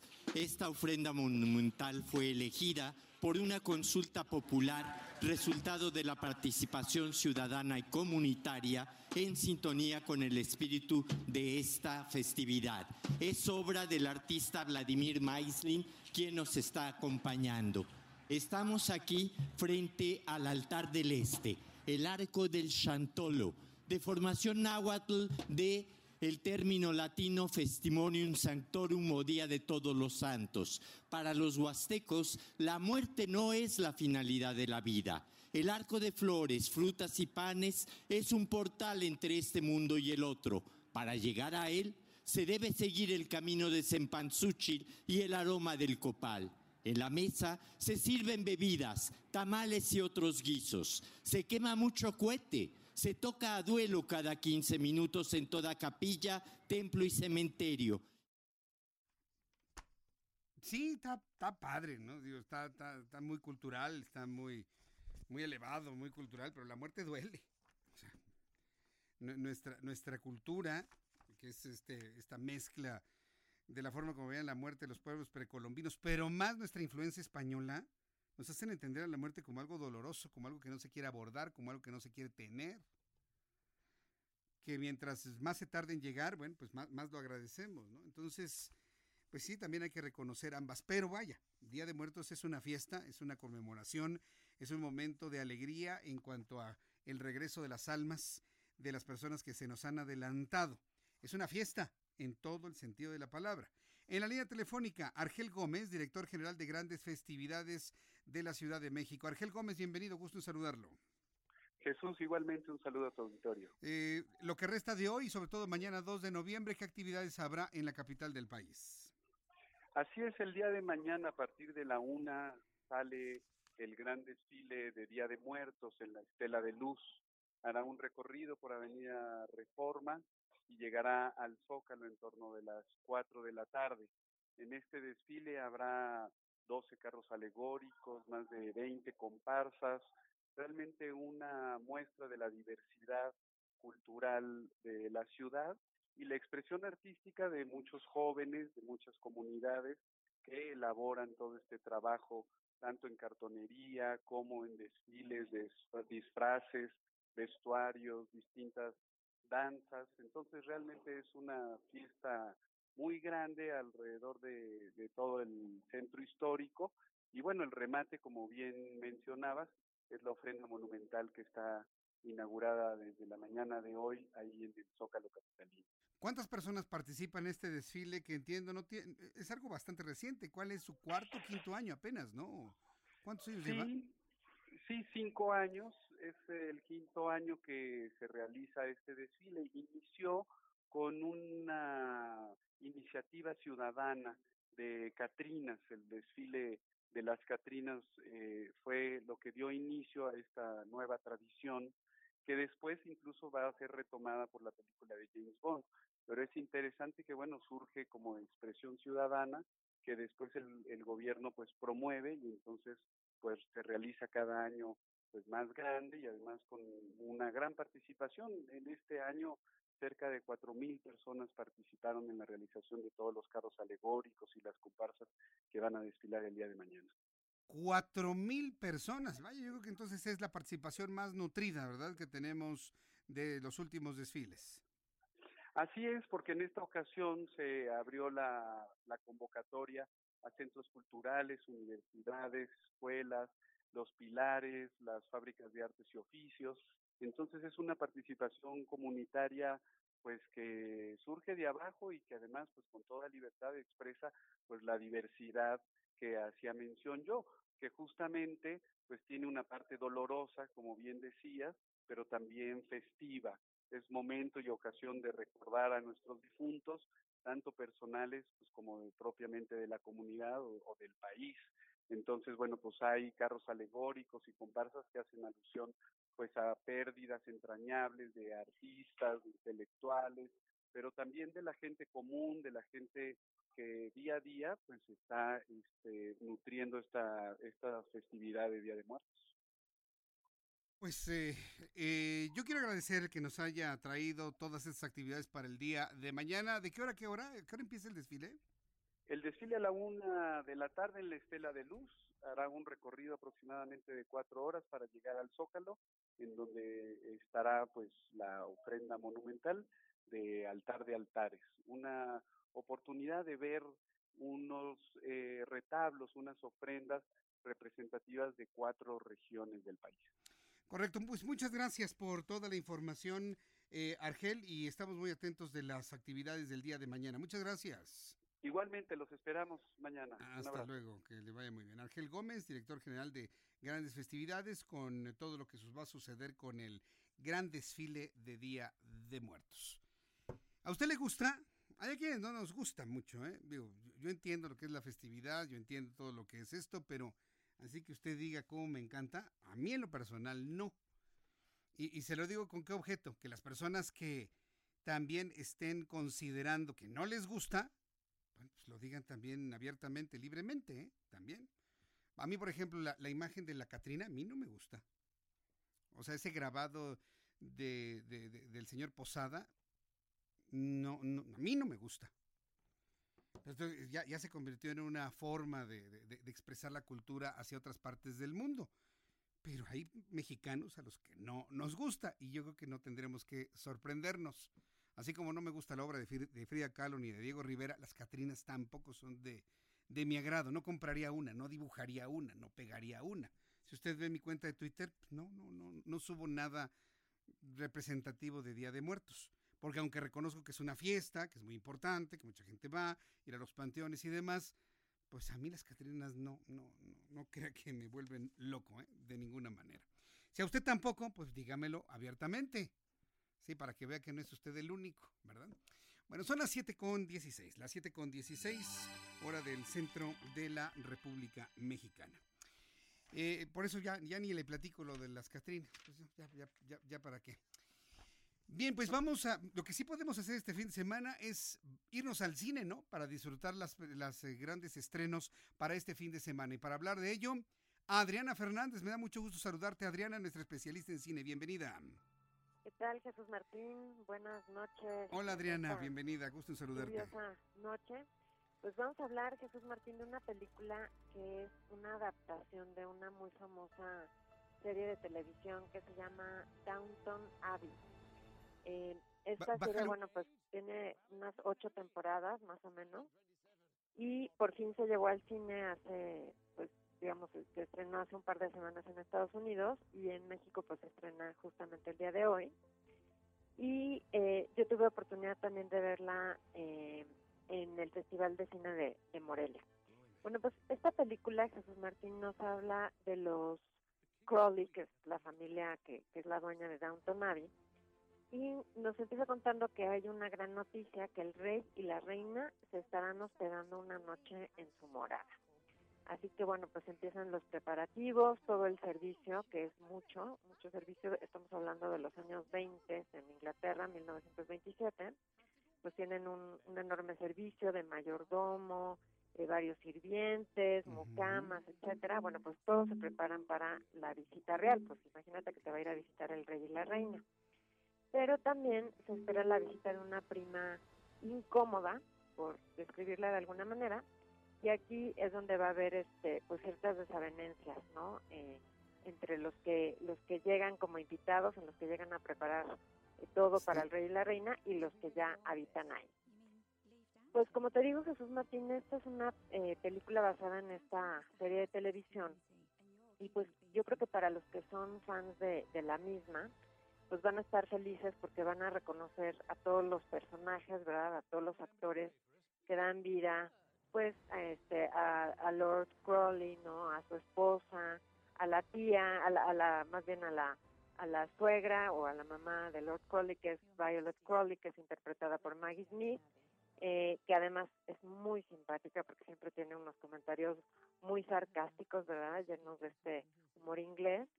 Y todo lo que pasa tras bambalinas en los pasillos de los sirvientes. En, en esa época, pues cómo funcionaba era, incluso hay una serie de televisión también que se llama Upstairs and Downstairs, que ya tiene muchos años, digamos que la, la familia vive en la parte de arriba y los sirvientes viven en la parte de abajo.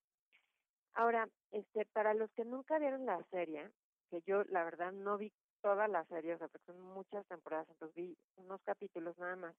Pues fíjate que es una película muy interesante, no, no es necesario conocer la serie perfectamente para disfrutarla.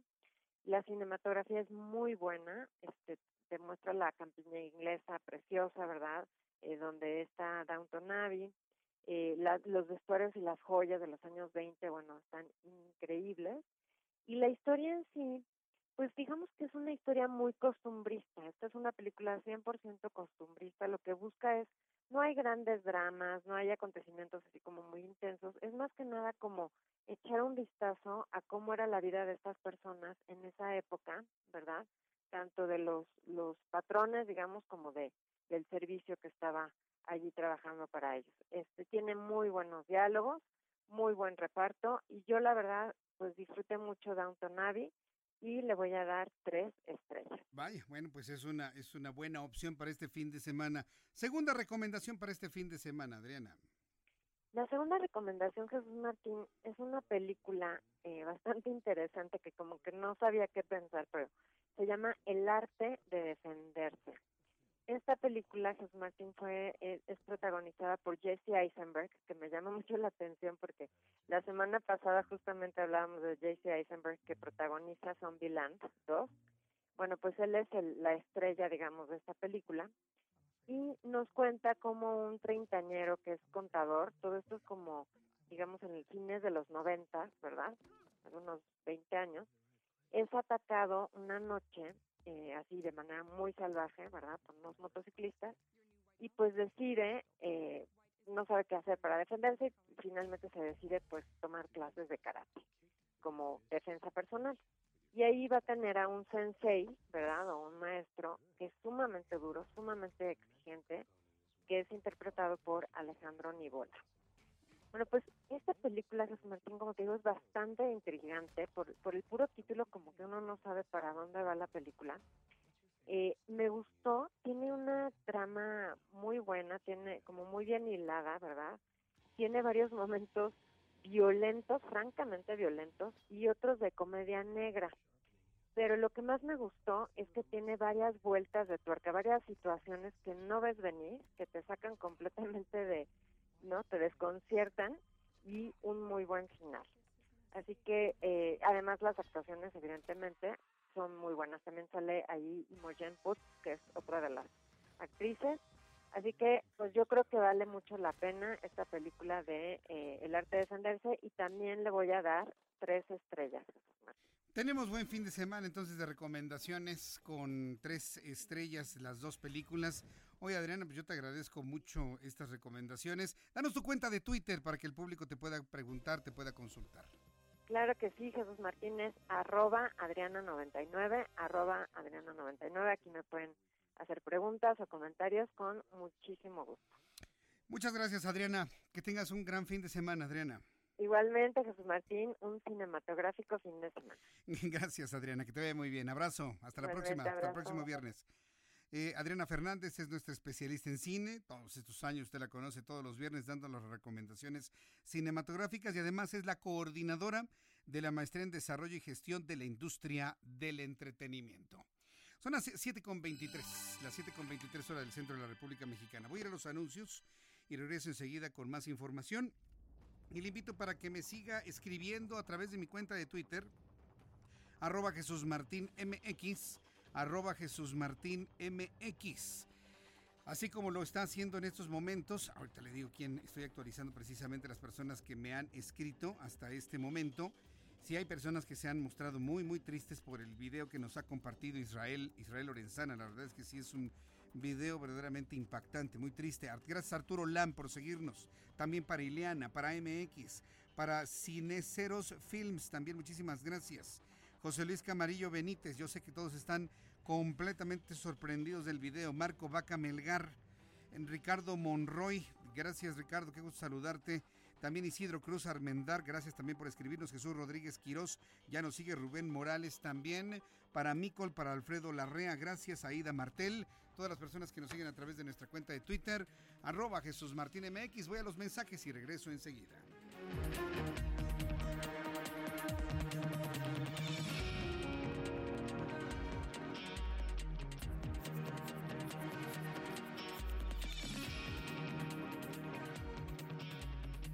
Escuchas a Jesús Martín Mendoza con las noticias de la tarde por Heraldo Radio, una estación de Heraldo Media Group.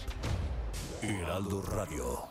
En Galerías El Triunfo tenemos una promoción muy especial para ti. Nuestra gran preventa navideña, con descuentos del 20 al 80% de descuento en todas las tiendas. Visítanos en nuestras 45 sucursales. Recuerda, descuentos del 20 al 80% de descuento. www.eltriunfo.com.mx. Síguenos en Facebook El Triunfo MX. Válido al 5 de noviembre. Aplican restricciones. Cuando alguien ataca a una mujer electa por la ciudadanía, ataca la opinión de quienes la eligieron. Cuando alguien amenaza a una candidata, amenaza la libertad. Cuando alguien impide que una mujer participe en las decisiones importantes, discrimina a todas las voces que representa. La democracia se ve afectada por la violencia política contra las mujeres en razón de género. Conoce el protocolo para prevenirla y sancionarla en INE.mx. Porque en nuestra democracia contamos todas, contamos todos. INE. Escucha mi silencio. Escucha mi mirada. Escucha mi habitación. Escucha mis manos. Escucha mis horarios. Escucha todo lo que no te dicen con palabras. Si ves que algo ha cambiado, siéntate con ellos. Dialoga y demuéstrales que estás ahí para ayudarlos. Construyamos juntos un país de paz y sin adicciones. Juntos por la paz, Estrategia Nacional para la Prevención de las Adicciones. Gobierno de México. Y me da un kilo de huevo y medio de queso, por favor. ¿Algo más? ¿Sabe qué? Los refrescos ya no. Un gasto bien dirigido hace la diferencia entre ahorro y despilfarro. Mami, ¿me trajiste lo que te pedí? Sí, mijito, te traje tus lápices de La ley de austeridad republicana es para que el gobierno invierta con honestidad y transparencia solo en beneficio de las personas y el desarrollo del país. Gobierno eficaz, presupuesto responsable, Cámara de Diputados, 64 legislatura de la paridad de género. Heraldo Radio 98.5 FM. La esterilización es un acto de responsabilidad ciudadana. Evitemos la sobrepoblación de perros y gatos fomentando un ambiente saludable para todas y todos. Participa en las jornadas intensivas de esterilización de perros y gatos durante el mes de octubre. El servicio es gratuito. Pide informes en la unidad de salud más cercana. Toma una decisión responsable. Esteriliza a tus mascotas. Secretaría de Salud. Gobierno de México. El derecho al acceso a la información es un derecho humano protegido por el artículo sexto de nuestra Constitución para acceder a libertades como libertad de pensamiento, libertad de opinión, libertad de prensa y derechos como a la participación, indispensables para nuestra democracia. El Estado está obligado a permitir el libre acceso a la información pública, estableciendo mecanismos de difusión. Es tu derecho, ejércelo diariamente. Consejo de la Judicatura Federal el poder de la justicia. Contra la influenza, durante la temporada invernal, abrígate. Lleva a vacunar a niñas y niños de 6 meses a 5 años, personas mayores de 60 y mujeres embarazadas. Recuerda, la vacuna es gratuita y se aplica en cualquier unidad de salud. Por tu bienestar y el de tu familia, vacúnate. Secretaría de Salud. Gobierno de México. Este programa es público, ajeno a cualquier partido político. Queda prohibido su uso para fines distintos a los establecidos en el programa. Porque la juventud tiene que ser creadora, echa a volar tu imaginación y participa en el concurso de guion para radio, Derechos al Aire, la voz de niñas, niños y adolescentes. Si tienes entre 6 y 17 años y vives en la Ciudad de México, escribe un guion sobre la paz, la libertad de expresión o vivir sin discriminación. Consulta las bases en gov.mx diagonal cultura. Tienes hasta el 4 de noviembre. Secretaría de Cultura. Gobierno de México. Escucha las noticias de la tarde con Jesús Martín Mendoza. Regresamos. Las 7 con 29, hora del centro de la República Mexicana. Este Carlos Allende este estábamos recordando de aquel, aquel, anecdótico momento embarazoso de Marcos Martínez Soriano. Así es, ahí en la televisión En la del televisión avísenme. de allá de Coahuila. Digo, lo demás no, no lo podemos repetir al aire, pero Estamos hablando- avísenme. avísenme. Qué bonito, ¿qué habrá sido de...? Bueno, saludos hasta, Pues hasta Culiacán. Ah, Ni no, nos. No acordábamos de su nombre, con Así eso es. te digo todo. Pero ese es el avísenme, ¿no? Ya, el- con, con eso ya, avísenme. avísenme. Es que ya se quedó para siempre. Así Orlando luego, avísenme. ¿ah? Es, equivalente a la mayonesa McCormick. Ándale, exactamente, así. Sí. Así. Sí, no, bueno. No, no, no. Sí hemos visto cosas de oso son, en son los de las cosas bien. Hay, luego hay unas recopilaciones en YouTube Ajá. que deberían buscarlas que dice este momentos eh, embarazosos de la televisión mexicana en vivo, alguna cosa por el estilo. Sí. Salen unas cosas. Digo, evidentemente Pedrito Sola es como la, la mitad del video, ¿no? Sí, Pero, no, sí, sí. pero, pero pues vale la pena luego echar unas risas de lo que pasa en los medios de La comunicación. mitad de la fama que tiene Pedro Sola la hizo precisamente con la mayonesa. Sí, sin duda. esta, Es que, la es, que sí es, un- limones. es que sí es una cajeteada monumental, mano. Porque, Sí, o sea, no. imagínate, pagan la inserción Sí. de, de- de la mayonesa y le da la competencia. De la competencia. No. Pues, pero si vienes aquí me platicas de... re- De, acá- Ah, ah, ah, de- de ah, aquel, ¿no? De, pues de- sí, de- pues no. de los amarillos. Bueno, es exactamente. Pero bueno, Ya ah, no existen. Ya, qué No tristeza. Estamos. Bueno, un- eh, hoy es Día de los Muertos, entonces podemos hacer una- un pequeño homenaje. de- Bueno, Pero- no me, no me hagas recordar cosas tristes. No, pero no, bueno, no. Pero ¿qué ya todo, todo está muy feliz. No, todo está muy feliz, afortunadamente. ¿Qué nos tienes, mi querido Carlos? Hoy, señor Jesús Martín. palitos y bolitas. Así es. En, eh, en redes sociales, arroba Sir Allende. Eh, en la semana se reportó, señor Jesús Martín, que había desaparecido el fuero presidencial. Vengo a decirles a toda la gente que te escucha que eso es mentira. No me digas. No se terminó el foro presidencial. y luego que hicimos ahí un contexto del proceso de desafuero de López Obrador ahí con lo del Sí, en el ¿te 2000, acuerdas? ¿qué fue? 2007, 2004, 2004, es 2004 verdad. 2005. Se Sí, empezó se el tema en 2004 Y al y 2000. se cons- hasta abril del 2005. Que se fue un- le quitaron el- relajazo. lo desaforaron. Así es. Sí. Pero bueno, ha habido temas históricos. Creo que ha habido nueve de- de- de procesos de desafuero en la historia de este país. Y el más, y el más reciente, ¿te acuerdas de Cipriano Charres? Que fue hace poquito. Sí, hace poquito. Pero por el tema de. Bueno, ya ni para qué nos No, metemos pero en ese rollo, espérame, ¿no? ahorita que, que hoy es presidente, cuando fue jefe de gobierno, yo me acuerdo, cuando ya estábamos dando noticias en ese año 2005, decían las señoras grandes que están muy agradecidas con el... Con la pensión. con la pensión de adultos mayores, había una viejita que lloraba. Es que lo sí. quieren desaforar, yo creo que se imaginaba que lo querían crucificar. Sí, sí, así. Colgar de los- Crucifíquenlo, ¿no? Como, como Barrabás, ¿no? Sí, sí, sí, al- algo así se imaginaban. Y sí, Sí. yo recuerdo una viejita que No, pero- lloraba, es que lo van a desaforar. Señora, ¿usted Sí, sabe pero- lo que es eso?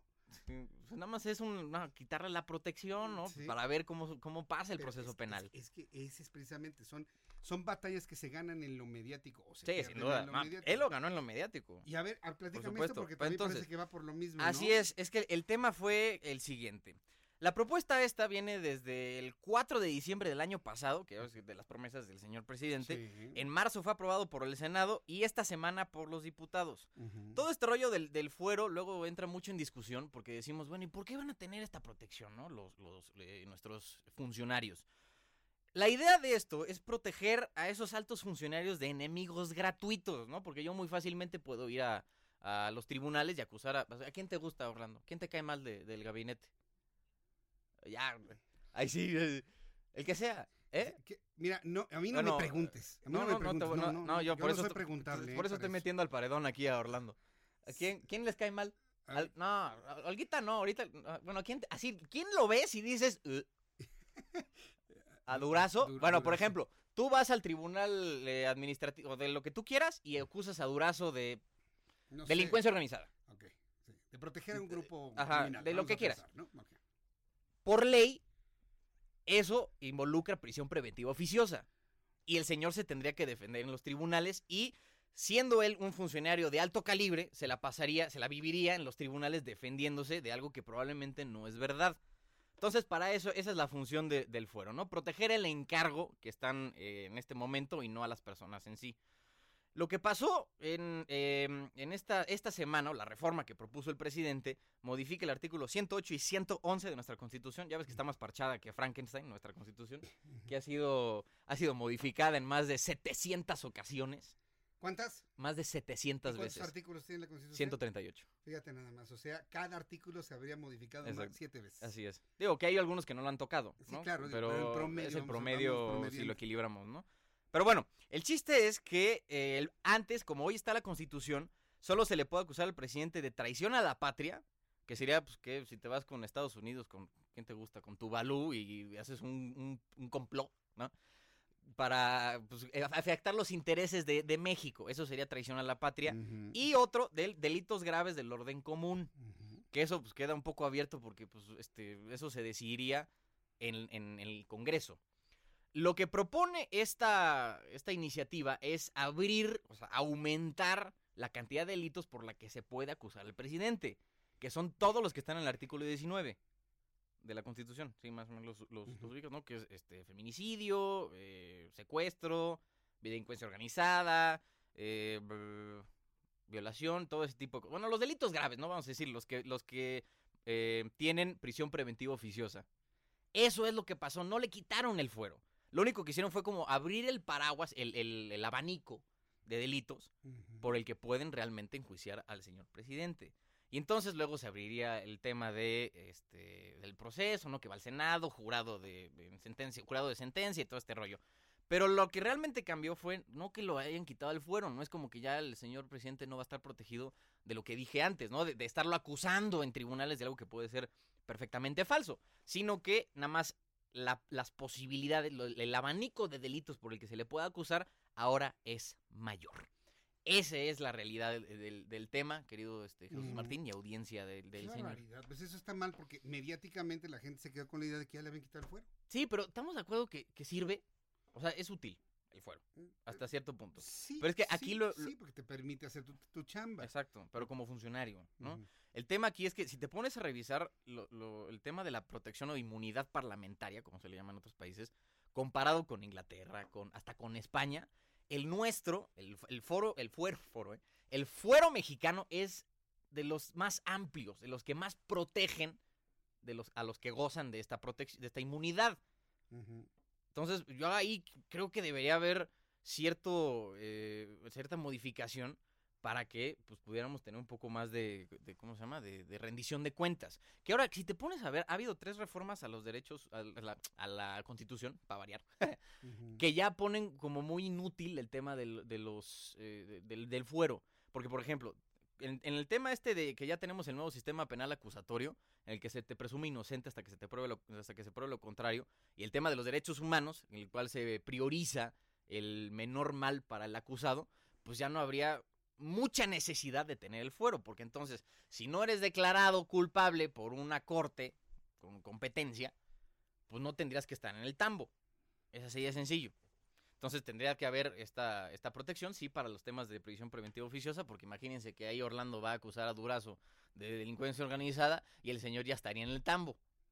O sea, qué bueno que no lo planees hacer, la neta, porque si no, ahí sí nos llevaría el traste, hermano. Porque.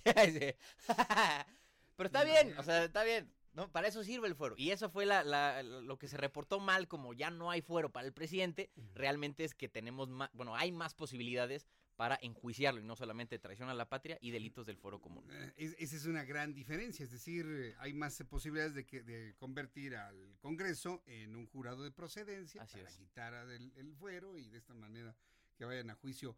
¿Se, se podrá enjuiciar ahora por violentar el artículo 150 del Código Penal Federal? No, porque no está en los artículos 19 de la Constitución. O sea, desatarle con el dedo. Exactamente, un poquito. O sea, es nada más como para cumplir, entre comillas, con lo que dijo en campaña, porque ese artículo 150 del Código Penal Federal no está entre lo que se permite enjuiciar al presidente. Aunque el presidente permita la liberación de un Va- individuo. No está en el ah, artículo ah, ah, 19, no es feminicidio, no es violación, no es secuestro, no es delincuencia organizada, no es nada de eso. Entonces no entra. Es, digo, tri- puede que hasta sea triste y hasta decepcionante para ti, veo un poco en tu semblante por que se te ve. estoy poniendo. un poco en tu semblante así. a través de YouTube. Eh, mi cara. Así, esa es cara de decepción. Así, sadness, ¿no? Acá para los amigos que nos ven que en, nos están en la transmisión en la de, transmisión, de- sí. en redes sociales. Ese, no se alcanza a ver, sí, la, está un poco lejos la cámara, ¿no? Pero, pero pues bueno, Bueno, ya me conocen, ya me conocen mis caras. Exactamente. ya- ya- No, así de, ay, Dios mío. Pero no, no se podría enjuiciar. No se puede enjuiciar. No, no está dentro de la lista de, de delitos permitidos para procesar al presidente. Me voy a ir este fin de semana de muertos, así con esta preocupación. Sí, muerto de la preocupación. Muerto de- Ay, Carlos, es lo único que nos queda en este país, reír. Pues sí, es que también es parte del, del chiste, mano, porque si no, digo, también es por la, por la razón por la que yo hago mi programa mucho más ligerito, ¿no? Porque Sí. estar así todo el tiempo haciendo bilis, te, te- te pasa factura, mano, el hígado se te hace pasa y ya vale pinole. El hígado se te hace pasa y ya vale no, pinole. pues es que estás de acu- o sea, haces corajes con lo de Olga Sánchez Cordero. Ay, que no ves, ahí está. no, Eh, no, o sea, bueno. porque técnicamente, o sea, legal, técnicamente la señora tiene razón, o sea, la, la- la- la- la reforma es legal. Tiene razón, pero se está brincando todo el proceso de Sí, las por seis supuesto. acciones de inconstitucionalidad. Claro. Y es que ya me dijeron que ya- No, Bueno, puede pues hacerlo, mira, puede ser lo que, lo que queramos. Ya Hasta el PAN momento. PRD le están pidiendo, a ver, señor, explique. ¿Tú crees Claro. que les va a explicar Ah, a- hombre, claro que a no. la oposición? Hasta que, mira, una ministra en retiro que es secretaria de gobernación no les va a tirar un solo minuto de su tiempo. Es lo que yo Pensé que ibas a decir otra cosa. No puedo, no puedo. No puedes. Ahorita puedes. no, no- tienes pelo verde. Exactamente, decirlo, sí. Bueno, muy bien, Carlos. Señor Jesús. Martín, un absoluto Gracias por placer. explicarnos esto con palitos y bolitas. Un verdadero claro. placer. Para eso estamos Muchas- Orlando. Na- nada más dinos una cosa. Dime. Súbale el volumen a su radio con lo que va a decir en este momento Carlos Allende. ¿Dónde, cómo y cuándo vemos palitos y bolitas en la tele? Diario, lunes a viernes, a las 12 en punto, por El Heraldo Televisión. Acuérdese, al Angelus. A la- exactamente, al Ángelus, a Al las 12, Ángelus, a las 12 del día. día. Así es. Muy bien. Arroba Sir Allende en Twitter me encuentran, queridos amigos. Gracias, Sir Allende. Martín. Carlos Allende con sus palitos y bolitas el día de hoy. Ya, sí, no se van a caer, ¿eh? Agárralos bien. Carlos Allende es un gran chavo. Fíjese que a, a mí me cae muy bien Carlos porque es, es- es un buen periodista, pero además eh, tiene una forma tan sencilla de explicar las cosas para los chavos, para que los más jóvenes, los más chavos, no digan, ay, noticias, no, Jesús Martín. Pues esta es una forma diferente de conocer algunas cosas y créanme que ahora con esta explicación, pues hay que tener otras explicaciones. ¿Qué es eso? ¿Un corazón? Otras explicaciones que vengan precisamente del Congreso, del Congreso para este asunto del fuero. Eso- lo de Peña Nieto no era un corazón, era como un, como un zapote, así, ¿sí? Así. Bueno, gracias Carlos Allende. Bueno, pues me da mucho gusto saludar en esta tarde de viernes a la doctora Norma Angélica Corado. Hola, doctora. Hola, ¿qué bienvenida. tal? ¿Cómo estás, Jesús? Nuestra, Buenas noches. nuestra especialista en temas de ciencia, tecnología. ¿Y qué nos vas a platicar el día de hoy? Pues hoy les vengo a platicar algo que a lo mejor este, ya les pasó, y bueno, para esta- espero que para, esta, para este momento ya lo hayan superado, que es el famoso cambio de horario. Ah, ya ni nos acordamos. Aunque a mí me gusta más el anterior, ¿eh? Sí, sí, sí, sí. A mí me gusta más porque hay más luz ya entrada la noche.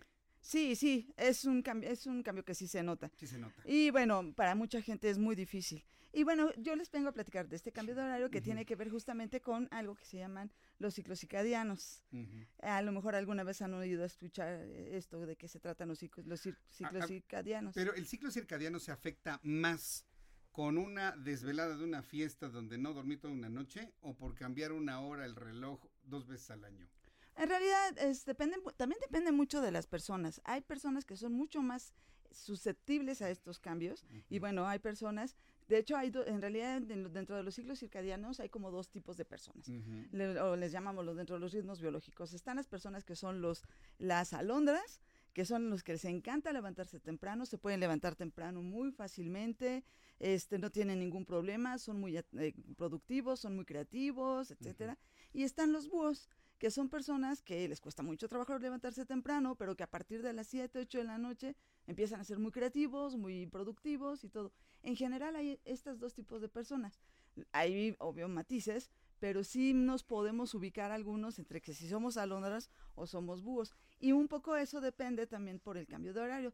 El cambio de horario del anterior, pues si eres alondra, o sea, te gusta estar en las mañanas, hacer cosas, pues levantarte y todo, te queda mucho mejor ese horario que si eres búho, porque el búho eh, ya como que te sientes un poquito más presionado. Y este horario de invierno, si eres una persona de tipo búho, te queda mucho mejor. Entonces, en realidad son como dos tipos de personalidades y que tiene que ver con este cómo, cómo, cómo te sientes tú. Que en realidad tiene eso, es una función biológica personal totalmente.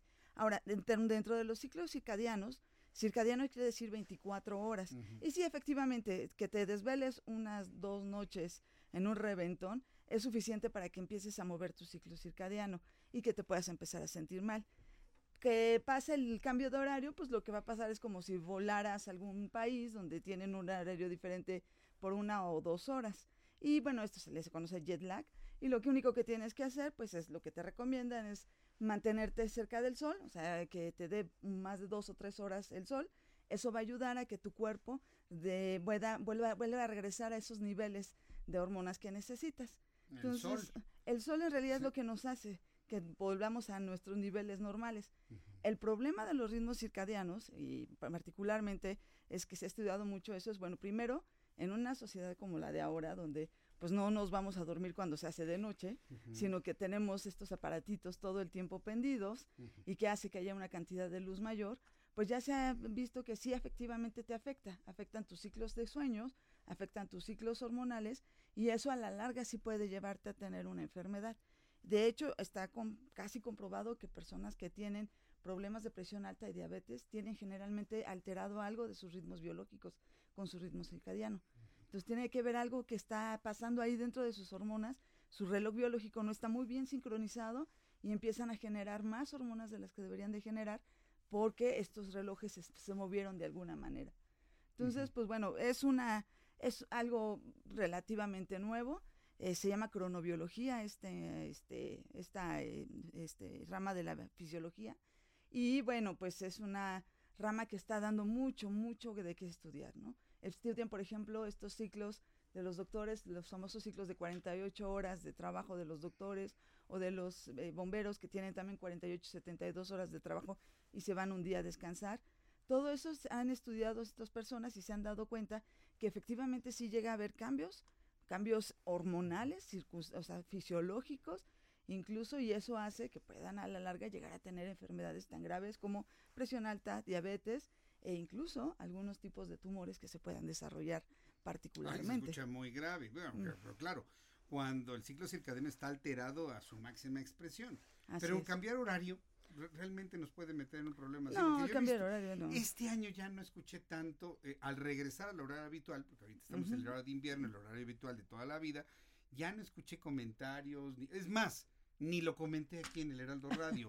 y fue como que muy natural cambiar el horario el pasado domingo. ¿eh? Es algo que ya se vuelve prácticamente natural. Ya nos hemos acostumbrado. Desde 1996 empezaron estos horarios y ya nos estamos acostumbrados. Nos ha ido bien. La verdad yo creo que eh, energéticamente sí ha habido ahorros. Este, hay una, incluso se están calculando que habermos ahorrado para el 2019 probablemente 1.273 millones de dólares millones de pesos, perdón, pero por ejemplo en el 2017 se ahorraron 1.420 millones de pesos. hay, personas, y yo coincido, ¿no? Que me dicen, no, pues, ¿cuál ahorro si yo sigo gastando lo mismo de luz? Es más, gasto más luz porque tengo que prender más luz en las mañanas, ¿no? Pues estamos hablando de ahorros a nivel país, ¿no? Sí, a, nivel, sí, sí. Sí, ah, no, no se nota en tu, en tu, recibo de luz. tu recibo de luz, pero, pero sí es, es algún ahorro importante y es una actividad, algo que pues al final nos conviene a todos. Pero bueno, para todos aquellos que siempre se andan quejando, que efectivamente este año fue mucho menor, creo que ya nos estamos acostumbrando. Es que 23 años, ya. es decir, existe ya una generación de mexicanos productivos que han vivido siempre con el cambio de horario. Ya para ellos no hay ningún problema. Ya no, ahí sí ya no hay cambio de... ya no hay ningún problema. Ningún problema. ¿Cómo pasa el tiempo en Orlando? Sí. Sí, Dice, ¿a ti, ¿a ti toda te tocó que no cambiar horario? Pues sí, sí ya, ya, tenemos la mitad de nuestra vida cambiando horario, fíjate. Tú más, ¿no? Porque tú eres más chiquito que Orlando. Sí. dice que él iba en la primaria cuando empezó a cambiar. Sí, pues, seguramente. ya eso ya es, ya es, normal, la adaptación. Todavía es más grave, por ejemplo, que te vuelvas médico y que tengas que hacer estos este, rotaciones o bombero o algunas de estas actividades que sí son mucho más llevan, llevan estos ciclos hasta el límite casi, ¿no? En Estados Unidos hay muchos estudios muy, muy serios acerca de que tendrían que cambiar estas, estas dinámicas. Y aquí en México se empezó a hacer algo en, el estilo precisamente dentro de la UNAM. Entonces, pues bueno, de hecho hay, por ejemplo, ahorita hay una chica en la UNAM que está haciendo su tesis que dice que una tesis este doctorado y ha, sido galardonada con el premio L'Oreal a la mujer científica, que dice que tal vez nosotros deberíamos de comer solo las primeras 10 o 12 horas durante el día y lo demás hacer ayuno porque eso haría que se, hiciéramos un mejor uso de nuestros alimentos a que estemos comiendo tanto tiempo. He escuchado mucha información sobre lo que es el ayuno intermitente. Exacto. El ayuno intermitente que parece que es una tendencia que empieza a generalizarse en el mundo de dejar de comer durante un espacio de entre 14 y 16 horas. Sí, es algo que se está estudiando, está estudiando. mucho ahorita. Y bueno, y eso también hay, hay, hay que tener cuidado, porque por ejemplo están estas famosas dietas de ayuno intermitente, keto, acitódicas y Ah, bueno, eso ya todo es eso. Sí, que lo están empezando a tratar de utilizar como un argumento. Sí. Y, pero hay que tener cuidado con eso. Pero no, estos son estudios científicos que Sí. tienen que ver específicamente con decir que con justo este ciclo circadiano nos permite tener momentos de mejor energía y nuestro propio cuerpo puede asimilar mejor esos alimentos, darnos más energía, trabajarla mejor y va a llegar un momento en la noche prácticamente que empieza a bajar los niveles hormonales donde no tendremos que comer tanto, tal vez dejar descansar nuestro cuerpo y que empiecen a usarse otras vías metabólicas que Sí. ayuden a que no tengamos sobrepeso. Va, va a ser toda una revolución esto, ¿eh? Porque Están todavía... las- en ciernes ahí. Eh, Está en ciernes, va a ser una revolución porque, bueno, todavía existen los nutriólogos que hablan de comer todo el día, ¿no? Como pollitos, pero todo el día, ¿no? Sí. Eh, Cinco, no, no falta el que dice, ay, come hasta siete veces. Y dices, no, no, espérate. que para mantener el sistema trabajando y que el metabolismo. Yo voy más por el, el ayuno intermitente. Pero hay quienes dicen que entonces el cuerpo manda la señal de que el primer alimento hay que acumular la energía y esto provoca obesidad. Es todo un tema, ¿eh? Es todo un tema. Es bueno, pues la tema. cronobiología es probable que muy dentro de muy poco nos dé ideas muy claras acerca de eso. Muy bien, bueno, pues estaremos. a- Me quedé sorprendido. 1996, el primer año que se instituyó el cambio de horario. 23 años, señores. 23 Así rápido, para quienes lo vivimos al inicio y que conocimos todos los, los eh, nos y las quejas de la gente, llevamos 23 años aplicando esta medida, como dicen las abuelitas, toda una vida, ¿eh? Toda una vida. Toda, una, vida. Bueno, pues Norma Angélica Corrado, muchas gracias. No, muchas gracias, Jesús. Nuestra Gracias. divulgadora científica hoy aquí en El Heraldo Radio. Faltan 10 minutos para que sean las 8 de la noche. Nos falta la información internacional y arrancamos con Abraham Arriola, quien nos dice qué sucedía un día como hoy en el mundo.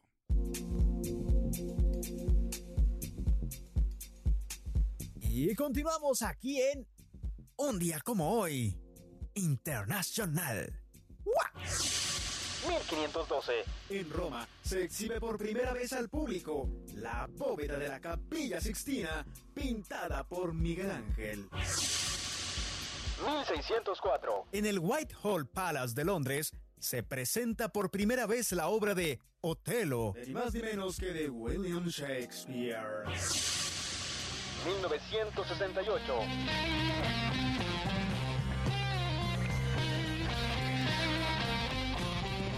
Se presenta el Wonderwall Music de George Harrison.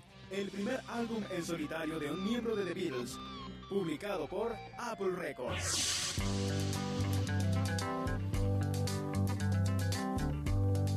Caught in a trap.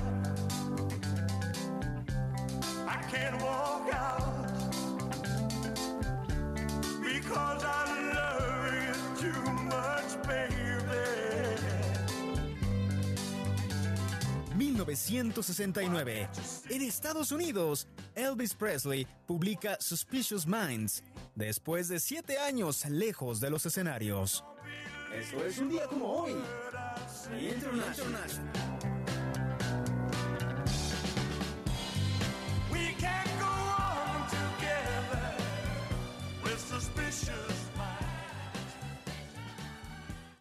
Bueno, pues muchas gracias Abraham Arriola por las efemérides internacionales el día de hoy. Con eso arrancamos informándole que la Casa Blanca afirmó este viernes que está preparada ante un probable juicio político contra el presidente de los Estados Unidos, Donald Trump, después de que la Cámara Baja aprobara el jueves una resolución que sienta las bases para iniciar este proceso. También informo que a partir del 1 de enero de 2020, los trabajadores que quieran establecerse en Quebec de forma permanente tendrán que aprobar un examen sobre valores democráticos quebecuas. Así de sencillo, para quien se quiera quedar en Quebec tienen que conocer los valores democráticos de esta región francófona. Lo mismo deberán hacer los miembros de sus familias, salvo que tengan menos de 18 años de edad o alguna incapacidad médica que lo impida. El primer ministro Legault afirmó que esta prueba estará basada en los lineamientos de la Carta Quebecois de derechos y libertades. Esto es lo que sucede allá en Canadá y de esta manera, bueno, pues se ponen estos candados. Son candados. O sea, el que se quiera quedar en Canadá, en esta región, tiene que ser alguien que estudie, que trabaje y que se esfuerce. Que estudie, que trabaje y que se esfuerce. Ese es el mensaje.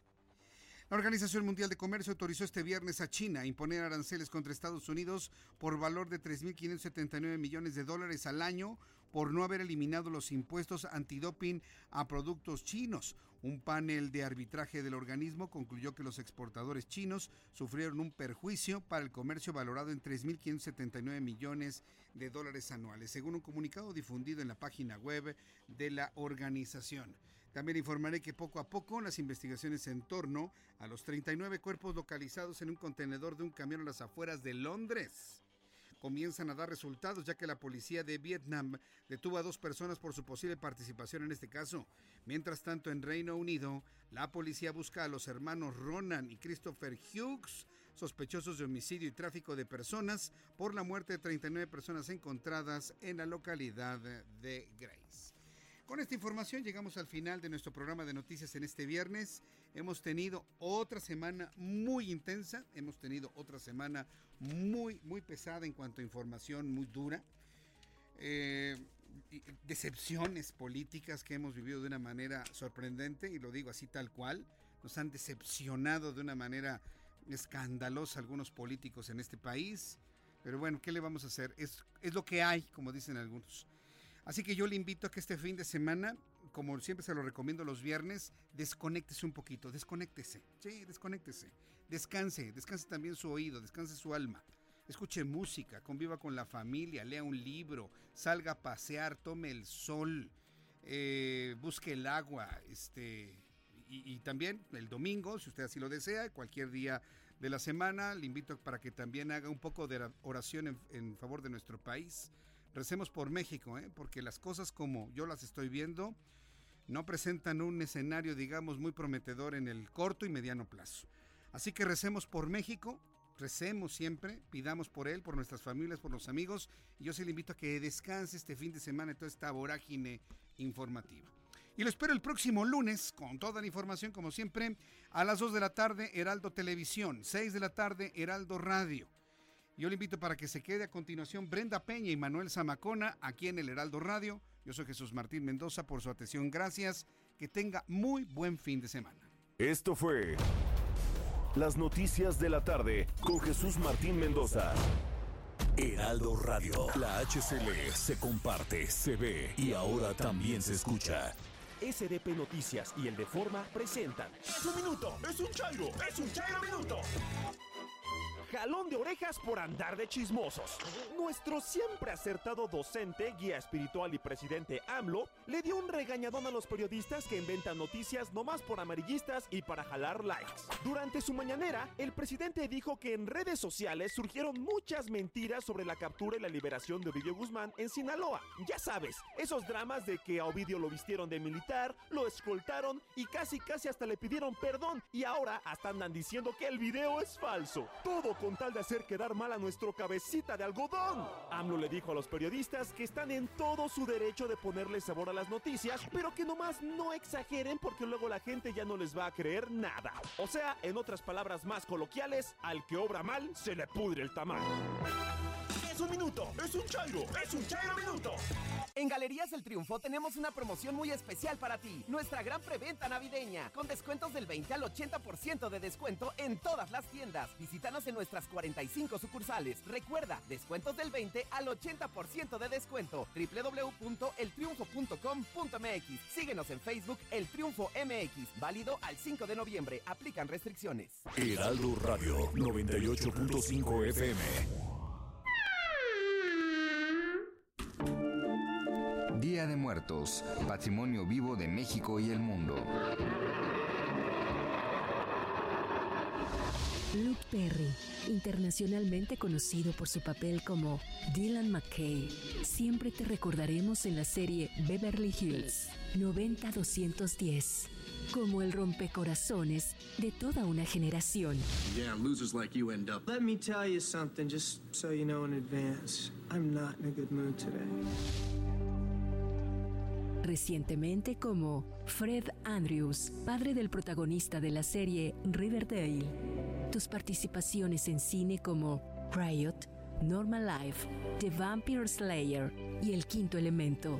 Incluso como actor de doblaje en series animadas como Mortal Kombat, Hulk, Padre de Familia, Johnny Bravo y Los Simpson. What are you making, sideshow Luke Perry? A 19th century carousel.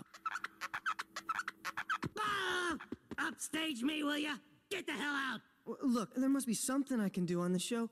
Please, for mom's sake. Well, maybe we can find something. Luke Perry, siempre te recordaremos. Porque los muertos se van cuando el olvido los sepulta. Heraldo Media Group. Sergio Sarmiento y Lupita Juárez. ¿Qué pasa con Carlos Romero de Champs? ¿Cuál es su situación jurídica y qué significa esto para pues uno de los mandatos en un sindicato más prolongados de la historia? Yo creo que su situación jurídica, si ya es buen mexicano, pues ya es hora de salirse del país. Hay que ya escaparse de la ley. Lunes a viernes de 7 a 10 de la mañana por El Heraldo Radio. Heraldo Radio. Brenda Peña y Manuel Zamacona están listos para actualizarte los hechos relevantes con la mirada fresca que los caracteriza.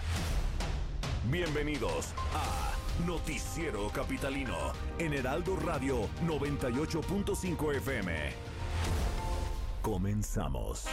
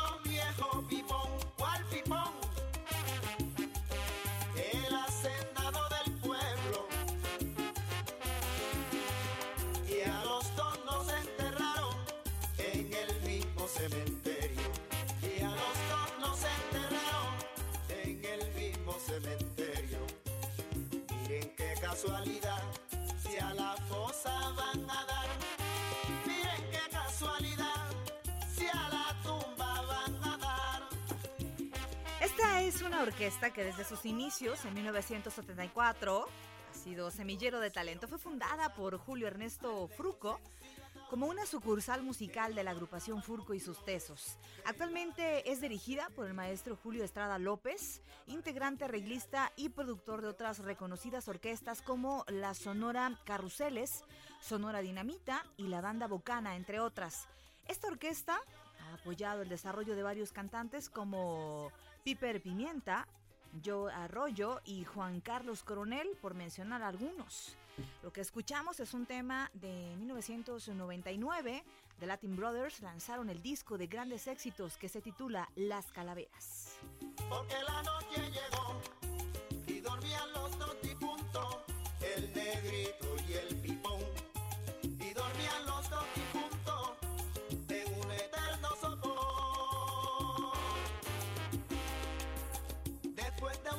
Pasado, para terminar mi relato, me fui para el campo santo y encontré dos calaveras.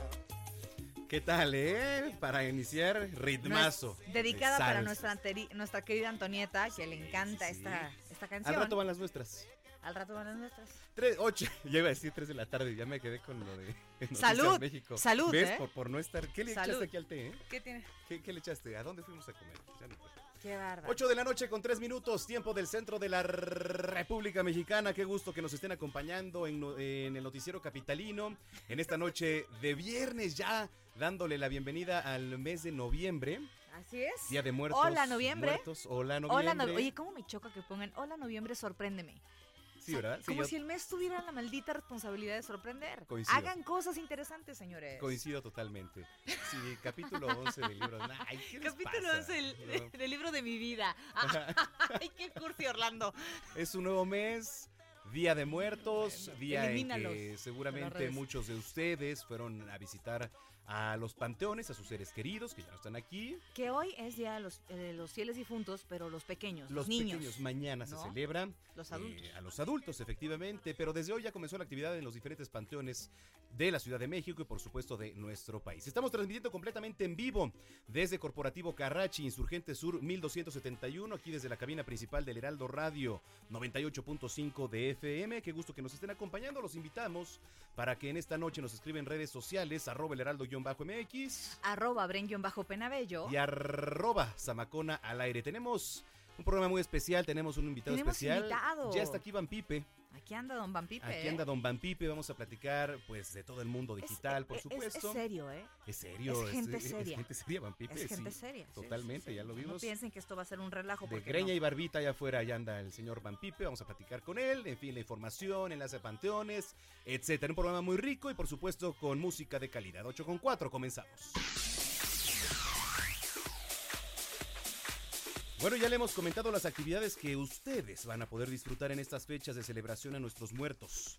El evento celebrado La Eternidad ha recibido hasta el momento a 25 mil personas en el bosque de Chapultepec. ¿Todo bien? Sí, todo, todo bien. Ah, bueno. Estoy muy emocionada. Sí, lo sé. Esta es una experiencia, pues, inmersiva, llena de arte, de música, de luces, tecnología y tradición, que fue inaugurada el 30 de octubre pasado. Durante el trayecto, el público puede apreciar 11 instalaciones ubicadas a lo largo de 1.7 kilómetros, como una escenografía en forma de calavera de azúcar, decorada con flores de cempasúchil, eh, de plástico y tela, situada ahí en la Puerta de los Leones, que es la entrada principal, si usted no conoce, del bosque sobre Paseo de la Reforma, la cual pues da también la bienvenida a los visitantes con música oaxaqueña, ¿no? Y que además la música oaxaqueña es muy tradicional para el tema del Día de Muertos. Eh, sobre todo en la región mixteca. Eh, se, da mucho. Además puedes transitar por un puente adornado con lámparas de tela que simulan flores de cempasúchil, que cruza circuito interior, tomarse una foto ahí con Xolotl, el dios en forma de perro, que se encuentra ahí en el anfiteatro, Escuadrón 2.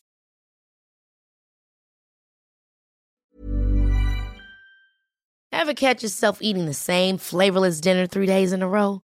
Dreaming of something better? Well, HelloFresh is your guilt free dream come true, baby. It's me, Kiki Palmer. Let's wake up those taste buds with hot, juicy pecan crusted chicken or garlic butter shrimp scampi. Mm. Hello Fresh. Stop dreaming of all the delicious possibilities and dig in at HelloFresh.com. Let's get this dinner party started.